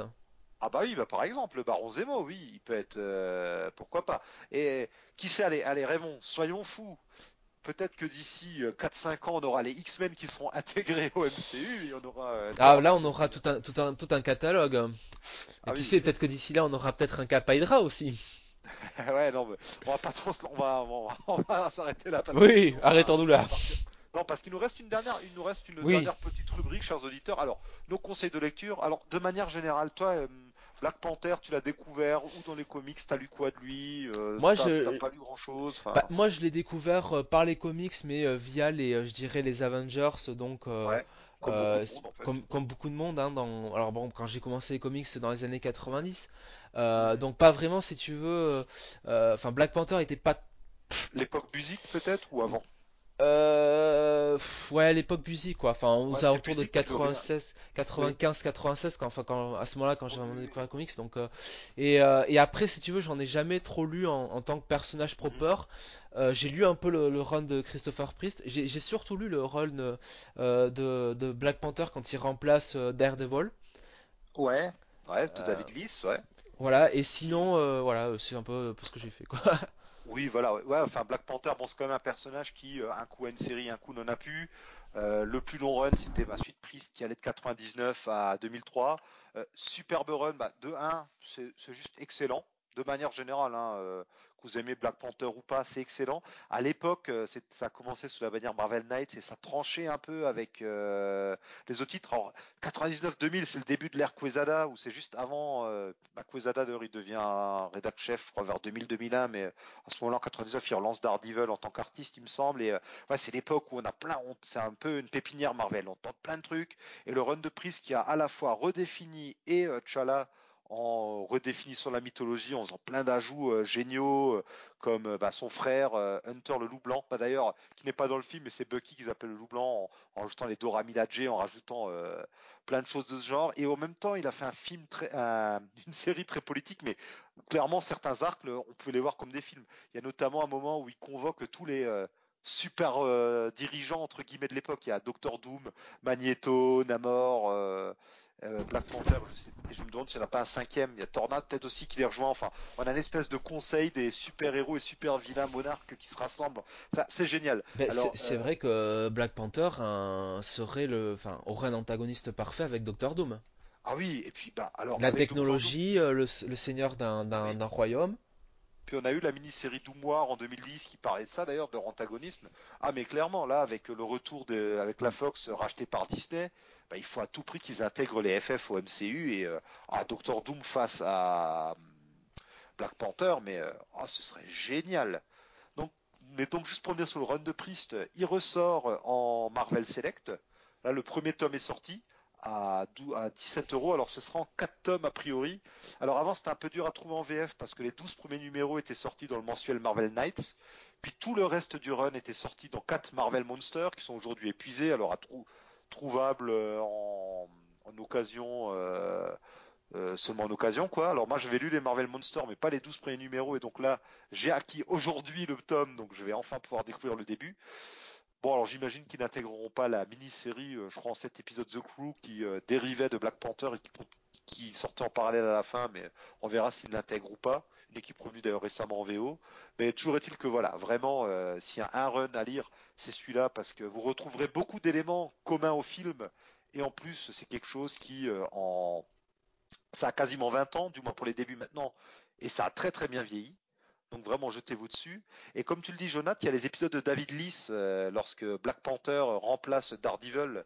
C'est quand? C'est euh, après Shadow War, c'est ça? Shadowland après Shadowland, ouais. Ou, pendant Shadowland, je ne sais plus. Je crois que c'est après Shadowland. C'est après. Ouais, C'est après après, Shadowland. Ouais, Ouais, il devient l'homme sans peur. Ouais, ouais, il remplace Daredevil. Alors, c'est sorti en 3 100% Marvel. Là, il y a un Deluxe qui est sorti. Alors, est-ce qu'ils vont sortir ça en 3 Deluxe ou en 2 Deluxe Euh, J'avoue que je ne sais pas. Et tu conseilles donc ce, ce run-là Ben, sans dire que c'est euh, l'histoire du siècle, c'est pas c'est pas du niveau de Christopher Priest hein, évidemment, mais c'est euh, je trouve une histoire une bonne histoire quoi. Honnêtement, c'est un bon run, sympathique. euh, ouais, ouais. Et Ouais, puis puis- euh, et puis et puis Black Panther récemment, on l'a surtout vu euh, avec un gros rôle dans les New Avengers de, de Jonathan Oui. Hickman. Ah oui, oui. euh, où euh, finalement il faisait partie de, enfin il faisait partie des, je crois que c'était des Illuminati, Des hein, Illuminati, voilà, oui. Oui, c'était les Illuminati. contre euh, contre la cabale, avec bon évidemment les pierres de, de l'infinité Ouais. D'ailleurs, Pierre de l'Infinité, alors voilà, voilà. un alors je reviens sur le film. Un Ah, point, oui, un point en parler négatif sur le film, euh, un gros point négatif pour moi, euh, c'est que, fi- enfin, c'est à la fois un point positif, et un point négatif, c'est-à-dire que on Ah, peut le sortir, on peut le sortir du MCU, mais ça aurait quand même été bien qu'à un moment donné, on lit ça un peu à, à Infinity War et à Thanos, parce qu'au final, euh, Thanos, on ne sait pas, euh, on ne sait pas ce qui s'est passé euh, pendant ces 25 films qu'on a eu depuis son apparition. Euh, les pierres d'infinité, on ne sait pas. donc, donc là, c'est vraiment, c'est très opaque, hein, tout ça. C'est, Mais c'est vrai qu'avec euh, toute cette histoire de communication avec les ancêtres, là, la pierre de l'âme, euh, elle aurait pu être indiquée, quoi. voilà. euh, Ah bah la pierre de l'âme, on la cherche. Est-ce qu'elle sera dans Doctor Strange? Non. Est-ce qu'elle sera dans Thor? Non. Est-ce qu'elle est finalement dans... Ouais, non, moi ça me dérange pas. C'est bien aussi qu'il y ait des films qui respirent un petit peu. Qui soient... Ouais, mais du coup, par contre, si c'est pas lié du tout à toute la trame cosmique d'Avengers, mais c'est lié par contre à la trame géopolitique avec euh, Bucky. euh, la So- on parle, on évoque la un moment. C'est quand même euh, rattaché à d'autres pans de l'univers, tu vois. Non, moi- pour moi, c'est pas un point négatif, mais bon. euh, Mais c'est vrai que tu as totalement raison. Il était donc dans les New Avengers qui ont été, qui sont ressortis en librairie, en format Marvel Now. Donc c'était euh, quand euh, Jonathan Hickman, je crois que c'était pour le All New Marvel Now, ou le Marvel Ouais, Now, euh, non, le Marvel Now tout court. Marvel. Now avait repris le- les titres Avengers et Ouais. New Avengers qu'il écrivait finalement en, en parallèle, hein, qui te... Mhm. et, et donc Black Panther avait une, grosse importance là-dedans. Ouais. Jusqu'à bon dans comment s'appelait ce Secret Wars? Secret Wars, ouais. il avait un gros Secret gros Wars. enfin il avait un rôle un- il me semble qu'il avait un rôle important dans Secret Wars Oui. Euh, Euh, donc peut- voilà euh, oui, je sais plus, mais en tout cas, les New Avengers, c'est en quatre euh, tomes. Et puis, on, re- dans cette série, on, Hickman met bien en avant quelque chose qui est, qui dans le film est surtout dévolu à Shuri, c'est que, en fait, euh, comme beaucoup de super-héros, ben, Black Panther est immensément intelligent. Il est aussi fort qu'intelligent. C'est un génie. C'est vraiment un génie euh, technologique. hein, c'est vraiment un vrai scientifique. Ce qui, euh, bon, ce qui lui donne un peu trop de skills à mon avis. hein. Il a un peu trop de choses à la fois. Et c'est Oui. bien que dans le film, ils aient un peu euh, modéré ça, quoi. Dans le film, il montre que c'est un bon guerrier et que c'est même pas forcément le plus fort des guerriers. Euh, c'est un diplomate politicien en apprentissage et au niveau connaissances scientifiques, ben, il, s'est dévolu à d'autres personnages c'est pas mal. Donc voilà, les New Avengers, c'est sorti en quatre albums euh, chez Panini. Euh, David Lees, comme on a dit, son run ressort en deluxe. Euh, le, le run de, Reginald Hudlin, alors qui est pas, euh, franchement, qui est pas le meilleur des runs. Alors c'est pendant celui-là qu'il y a le mariage. Euh, le premier arc était sorti en 100% Marvel et il est ressorti en Deluxe, l'arc qui est euh, la Panthère Noire. Donc cet arc qui avait aussi été adapté en euh, pseudo dessin animé et qui est pas top. Alors cet arc il est un peu bancal parce qu'à la base c'était. Alors il me semble que c'était une mini-série au début de 6 épisodes qui revenait sur les origines du personnage. Et c'était totalement opaque. Alors, c'était pas dit explicitement que c'était pas dans la continuité. Sauf que, bah, Unlin, de nulle part, il nous sort euh, Shuri, euh, la petite sœur, dont on n'avait jamais entendu parler avant. Euh, il ajoute des nouvelles Dora Milaje, il ajoute des personnages. Il fait intervenir une invasion du Wakanda par les maîtres du mal avec un nouvel homme radioactif qui cette fois-ci n'est plus chinois mais russe. Un, Black Knight qui correspond à aucun des Black Knights qu'on connaît. Enfin, la mini-série était assez opaque. Finalement, c'est devenu une série euh, régulière et euh, ça a été intégré euh, un peu dans la douleur, à la continuité. Certains trucs comme le Black Knight ont été expliqués, d'autres comme l'absence de Shuri jusque-là, bah, on parlait pas d'elle avant, maintenant elle est là, débrouillez-vous, c'est comme ça. Enfin, le run a des hauts et des bas. Il euh, y, y, a quelques épisodes qui sont même pas sortis du tout en VF, puis euh, d'autres, notamment ceux liés à euh, Secret Invasion ou Civil War, sont sortis dans des hors-séries trouvables en, en, occasion. Enfin voilà, c'est ressorti en deluxe pour l'occasion. Je vous le conseille pas. Enfin, si vous voulez, vous pouvez toujours essayer. Hein, mais toi, tu l'avais lu cet arc ou pas du tout? Lequel? Euh, Qui est Black Panther de Hudlin Non. Non, bah voilà, enfin, je vous le conseille pas spécialement. Si à la limite, si, euh, si on peut vous le prêter ou si vous le voyez à la bibliothèque, essayez, mais euh, c'est clairement pas ce qu'il y a. Enfin voilà, entre le début du run de Priest, celui de Bliss, de, de Lys, pardon, euh, et ce que je vais vous annoncer maintenant, il y a, a d'autres choses à acheter, puisque bah, à côté de ces épisodes qui sont quand même récents, qui datent de ces 20 dernières années, euh, Panini a la bonne idée aussi de chroniquer les débuts de Black Panther avec la première intégrale, l'intégrale 1966-75, où on retrouve l'apparition de Black Panther dans les Fantastic Four en 66, puis euh, dans le temps, on arrive bah, aux premiers épisodes par euh, McGregor dans les années 70, euh, qui sont bah, au, au départ dans le titre Jungle Action à partir du 5, et c'est des épisodes mythiques où apparaît notamment Killmonger, et c'est des épisodes en fait qui ont une certaine importance parce que déjà ils sont assez militants. Clairement, euh, McGregor euh, embrasse totalement le, côté euh, héros de l'Afrique et tout. La- L'action se passe beaucoup en Afrique. Enfin, c'était quelque chose qui était assez euh, notable pour l'époque. Et en plus, on considère un peu ça comme, euh, euh, alors c'est pas le, premier story arc, mais vraiment c'est une avancée parce que je crois que les 13 premiers épisodes forment une grande histoire de 13 épisodes. Ça s'était jamais vu. Certains considèrent ça comme le pré-graphic novel, même si bah, dans la forme c'est pas un graphic novel quoi, mais c'est pensé vraiment. euh, il y a deux arcs, il y a un arc de 13 épisodes, puis un arc je sais plus qui doit en faire 7, 8, 10, je sais plus, euh, vraiment à chaque fois avec euh, un début, un milieu, une fin. Puis McGregor reviendra pas mal de fois par la suite sur le personnage. Enfin en tout cas on a cette intégrale qui est sortie. Et on a aussi un Marvel Vintage qui est sorti avec les épisodes qui ont été faits par la suite par Kirby qui revient sur le personnage. Et alors si vous pouvez attendre, attendez peut-être parce que ces épisodes seront dans la prochaine intégrale ou la suivante euh, publiée en intégrale. Donc euh, si vous avez peur des doublons, euh, voilà, réfléchissez-y peut-être. Mais si vous voulez juste voir, si vous êtes juste fan de Kirby par contre, bah, allez-y quoi. C'est du Kirby la fin des années 70, euh, son trait assuré, il a bien potassé son sujet, c'est de la folie dans tous les sens, des extraterrestres bizarroïdes, des machines, des machins, enfin allez-y, c'est du Kirby, c'est du tout bon. Et c'est là que s'achèvent nos recommandations, à moins que tu aies encore quelque chose peut-être à... Bah, il y a le dernier run, alors moi que j'avais lu un petit peu au début de Black Ah Panther, oui, repris Oh par là euh, là, bah oui. Oui, Euh, que moi, je- moi j'avais lu les premiers épisodes très sincèrement. euh, euh, je trouvais que c'était euh, très verbeux pour euh, Oui. pour pas grand chose. Ouais, et pas, honnêtement, ouais, ça n'avance pas et c'est pas très intéressant quoi. Bah, il nous fait. Moi euh, j'ai vite fait abandonné quoi. Après deux trois les trois trois premiers épisodes, euh, franchement ça m'a non. Bah, il nous fait son priest euh, et dans une moindre mesure son Hudlin a convoqué toutes les forces en puissance. Il fait un inventaire de toutes les tribus, les machins.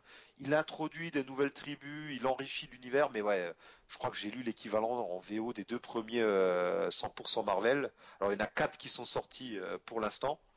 Je sais pas s'il y en aura. Je sais, je sais même pas. euh, excusez-moi, j'ai pas vérifié si c'est fini ou pas. Mais euh, ouais, je trouvais ça verbeux, long. Euh, c'est, ça n'avançait pas. Je voyais pas trop où ça voulait en venir. Enfin, c'était beau, beau à regarder, mais alors le, le nom des dessinateurs m'échappe. Et bon, il y a une volonté vraiment d'étendre en vue du film. Jim Lee. Il y a du Jim Lee. mais non, mais salaud. va. Non, enfin, il y a une volonté d'étendre. Notamment, ils avaient euh, réintroduit, je crois, une série The Crew, mais qui a pas continu- qui a pas duré. Il y avait une série qui a dû durer 5 épisodes, World of Wakanda, qui a pas duré non plus. Alors je crois que c'était. Brian Stelfreeze. Euh, les dessins? Ouais. Euh, c'est possible, ouais. Enfin là, je j'ai pas les crédits sous les yeux, mais voilà, je c'est voilà, c'est vraiment pas à, à préférer peut-être à Hudlin, mais euh, c'est pas quelque chose à aller voir euh, d'urgence. Après, Hudlin et euh, Tanite Coates ont aussi euh, comme particularité de tous les deux pas du tout être des scénaristes comics. Coates, il me semble que c'est un journaliste, et c'est peut-être pour ça que ça pêche aussi, quoi. qui a eu un best-seller, il me semble, qui a écrit un roman qui était un, Ouais. Un, best-seller et, euh, et qui, est- et qui est un écrivain, enfin, alors on devrait Ouais. pas le dire, mais qui est un, un écrivain noir et, euh, et Brian Bah. Stelfreeze aussi est un dessinateur noir, donc il y avait cette Oui, idée bah. euh, de, bon, c'est pas, Bah, depuis Priest, euh, il y a cette idée, euh, Christopher Priest, à ne pas confondre d'ailleurs avec euh, l'écrivain SF qui a notamment fait, alors là pour le coup c'est pas de la SF, mais le, le roman Le Prestige qui avait été adapté en film avec Bale et Hugh Jackman, avec Christian Bale et Hugh Jackman, le film de, bah, ah, de, comment il s'appelle, celui qui a fait la trilogie Batman avec Bale, Euh, Christopher Nolan. Christopher Nolan, oui. Voilà, ouais, euh, non, pas confondre avec ce Priest-là, mais depuis Priest, ils ont quand même l'habitude de plutôt mettre des scénaristes noirs. Et euh, bah après, oui, en même temps, euh, si tu veux que le personnage soit vraiment culturellement un peu impliqué, et que tu as envie de quelqu'un, si tu as envie de parler de racisme, d'égalité, de discrimination, bah euh, allons voir s'il y a des personnes qui ont peut-être malheureusement vécu ça. euh, on va pas tomber dans le cliché non plus, mais euh, oui. euh, dans les années 70, quand euh, t'as McGregor par exemple qui écrit Black Panther, alors je pense pas qu'il soit scénariste noir, mais il fait des choses très bien, mais t'as aussi eu euh, des fiascos total à côté. euh, on pense chez DC au début de Black Lightning, enfin c'était euh, une euh, des, scénaristes bien intentionnés hein, qui voulaient faire des bonnes choses, mais c'était parfois euh, une catastrophe sans nom quoi. Donc euh, je peux comprendre la démarche, même s'il faut surtout pas maintenant que euh, tous les personnages blancs soient écrits que par des blancs et que les noirs soient écrits que par les noirs. Hein, je Non, dis voilà. pas ça. hein. C'est euh, C'est pour ça que c'est cool de voir que Christopher Priest maintenant écrit Deathstroke chez DC et il Oui. écrit plutôt bien puisque depuis le début Ouais. du Rebirth, Deathstroke est l'une des meilleures séries d'ici. Ah oui, oui, et puis on a le cas aussi bah, de New Superman qui est écrit par euh, un scénariste euh, assez jeune dans le métier dont j'ai oublié le nom, qui est d'origine euh, asiatique. Je Stanley, plus. De? Stanley, Stanley, oui, tout à fait, oui, cousin de Jim Lee, de Jai Lee et de Bruce Lee, c'est ça oui, J'ai oublié son nom, mais parce que le personnage est d'origine asiatique, voire même chinois, lui a demandé d'écrire un personnage chinois, il a dit, je mais sais euh, pas comment il s'appelle. Ouais, mais le personnage, le, le scénariste, je sais plus, c'est ses parents ou ses grands-parents qui ont émigré, quoi. Le mec, euh, euh, il ne parle que anglais, il n'a vécu qu'aux États-Unis, il l'a dit lui-même en interview, mais euh, voilà, quoi. C'est euh, très mauvaise idée de me confier le personnage parce que j'ai rien de plus à dire qu'un scénariste lambda, quoi. Après, euh, voilà, c'est aussi, ça montre aussi les limites de la démarche. Il faut que la démarche soit faite euh, intelligemment et de toute façon, c'est simple. Si vous voulez que euh, qu'un personnage au ciné, à la télé ou dans les livres, si vous voulez qu'un personnage militant, une histoire militante soit bien écrite, ben, il faut qu'avant tout, la faut que la personne qui l'écrive ben, soit motivée et connaisse son sujet en fait, qu'elle soit blanche, noire ou en fait c'est ça. Il faut que ce soit une personne qui connaisse son sujet et qui soit motivée. D'où le succès ben, du run de Priest qui est vraiment motivé par le sujet et qui écrit très bien. Je me demande même s'il n'est pas journaliste à la base Priest. J'ai un énorme doute, mais euh, enfin voilà. Sur ces bonnes paroles, je, mono... je fais un tunnel depuis avant là, tel euh, telle la grotte sans fond euh, sous la ville, la capitale du Wakanda. T'avais encore quelque chose à dire Non, non, non, ça va. D'accord. Alors, allez, pour la, pour, la, pour la peine, dernière anecdote. Si vous l'avez vu en VO sous-titré Ulysse Clau, vous avez peut-être tiqué Clau est écrit K-L-A-U-E et pas euh, A-W comme dans les comics. Et ben, c'est une référence très obscure au fait que le père de Clau s'appelait Clau comme ça. Le père de Clau était un nazi, était un Hollandais nazi qui est allé s'installer après la guerre en Belgique et qui a anglicisé son nom. Voilà, c'est très compliqué cette histoire et histoire de compliquer le tout. oh, Euh, je crois qu'il est sud-africain dans l'adaptation euh, en film. Voilà, toutes les nationalités sont mises ensemble, beau foutoir, et euh, on espère que euh, cette émission vous aura plu. Que n'hésitez pas à nous faire remonter euh, ce que vous avez aimé ou non d'ailleurs. Hein, c'est euh, sans critique on peut pas s'améliorer. Euh, Jonathan, un dernier mot pour nos auditeurs? Eh bien, merci de votre écoute et à la prochaine. Voilà, merci à vous. À la prochaine. Au revoir.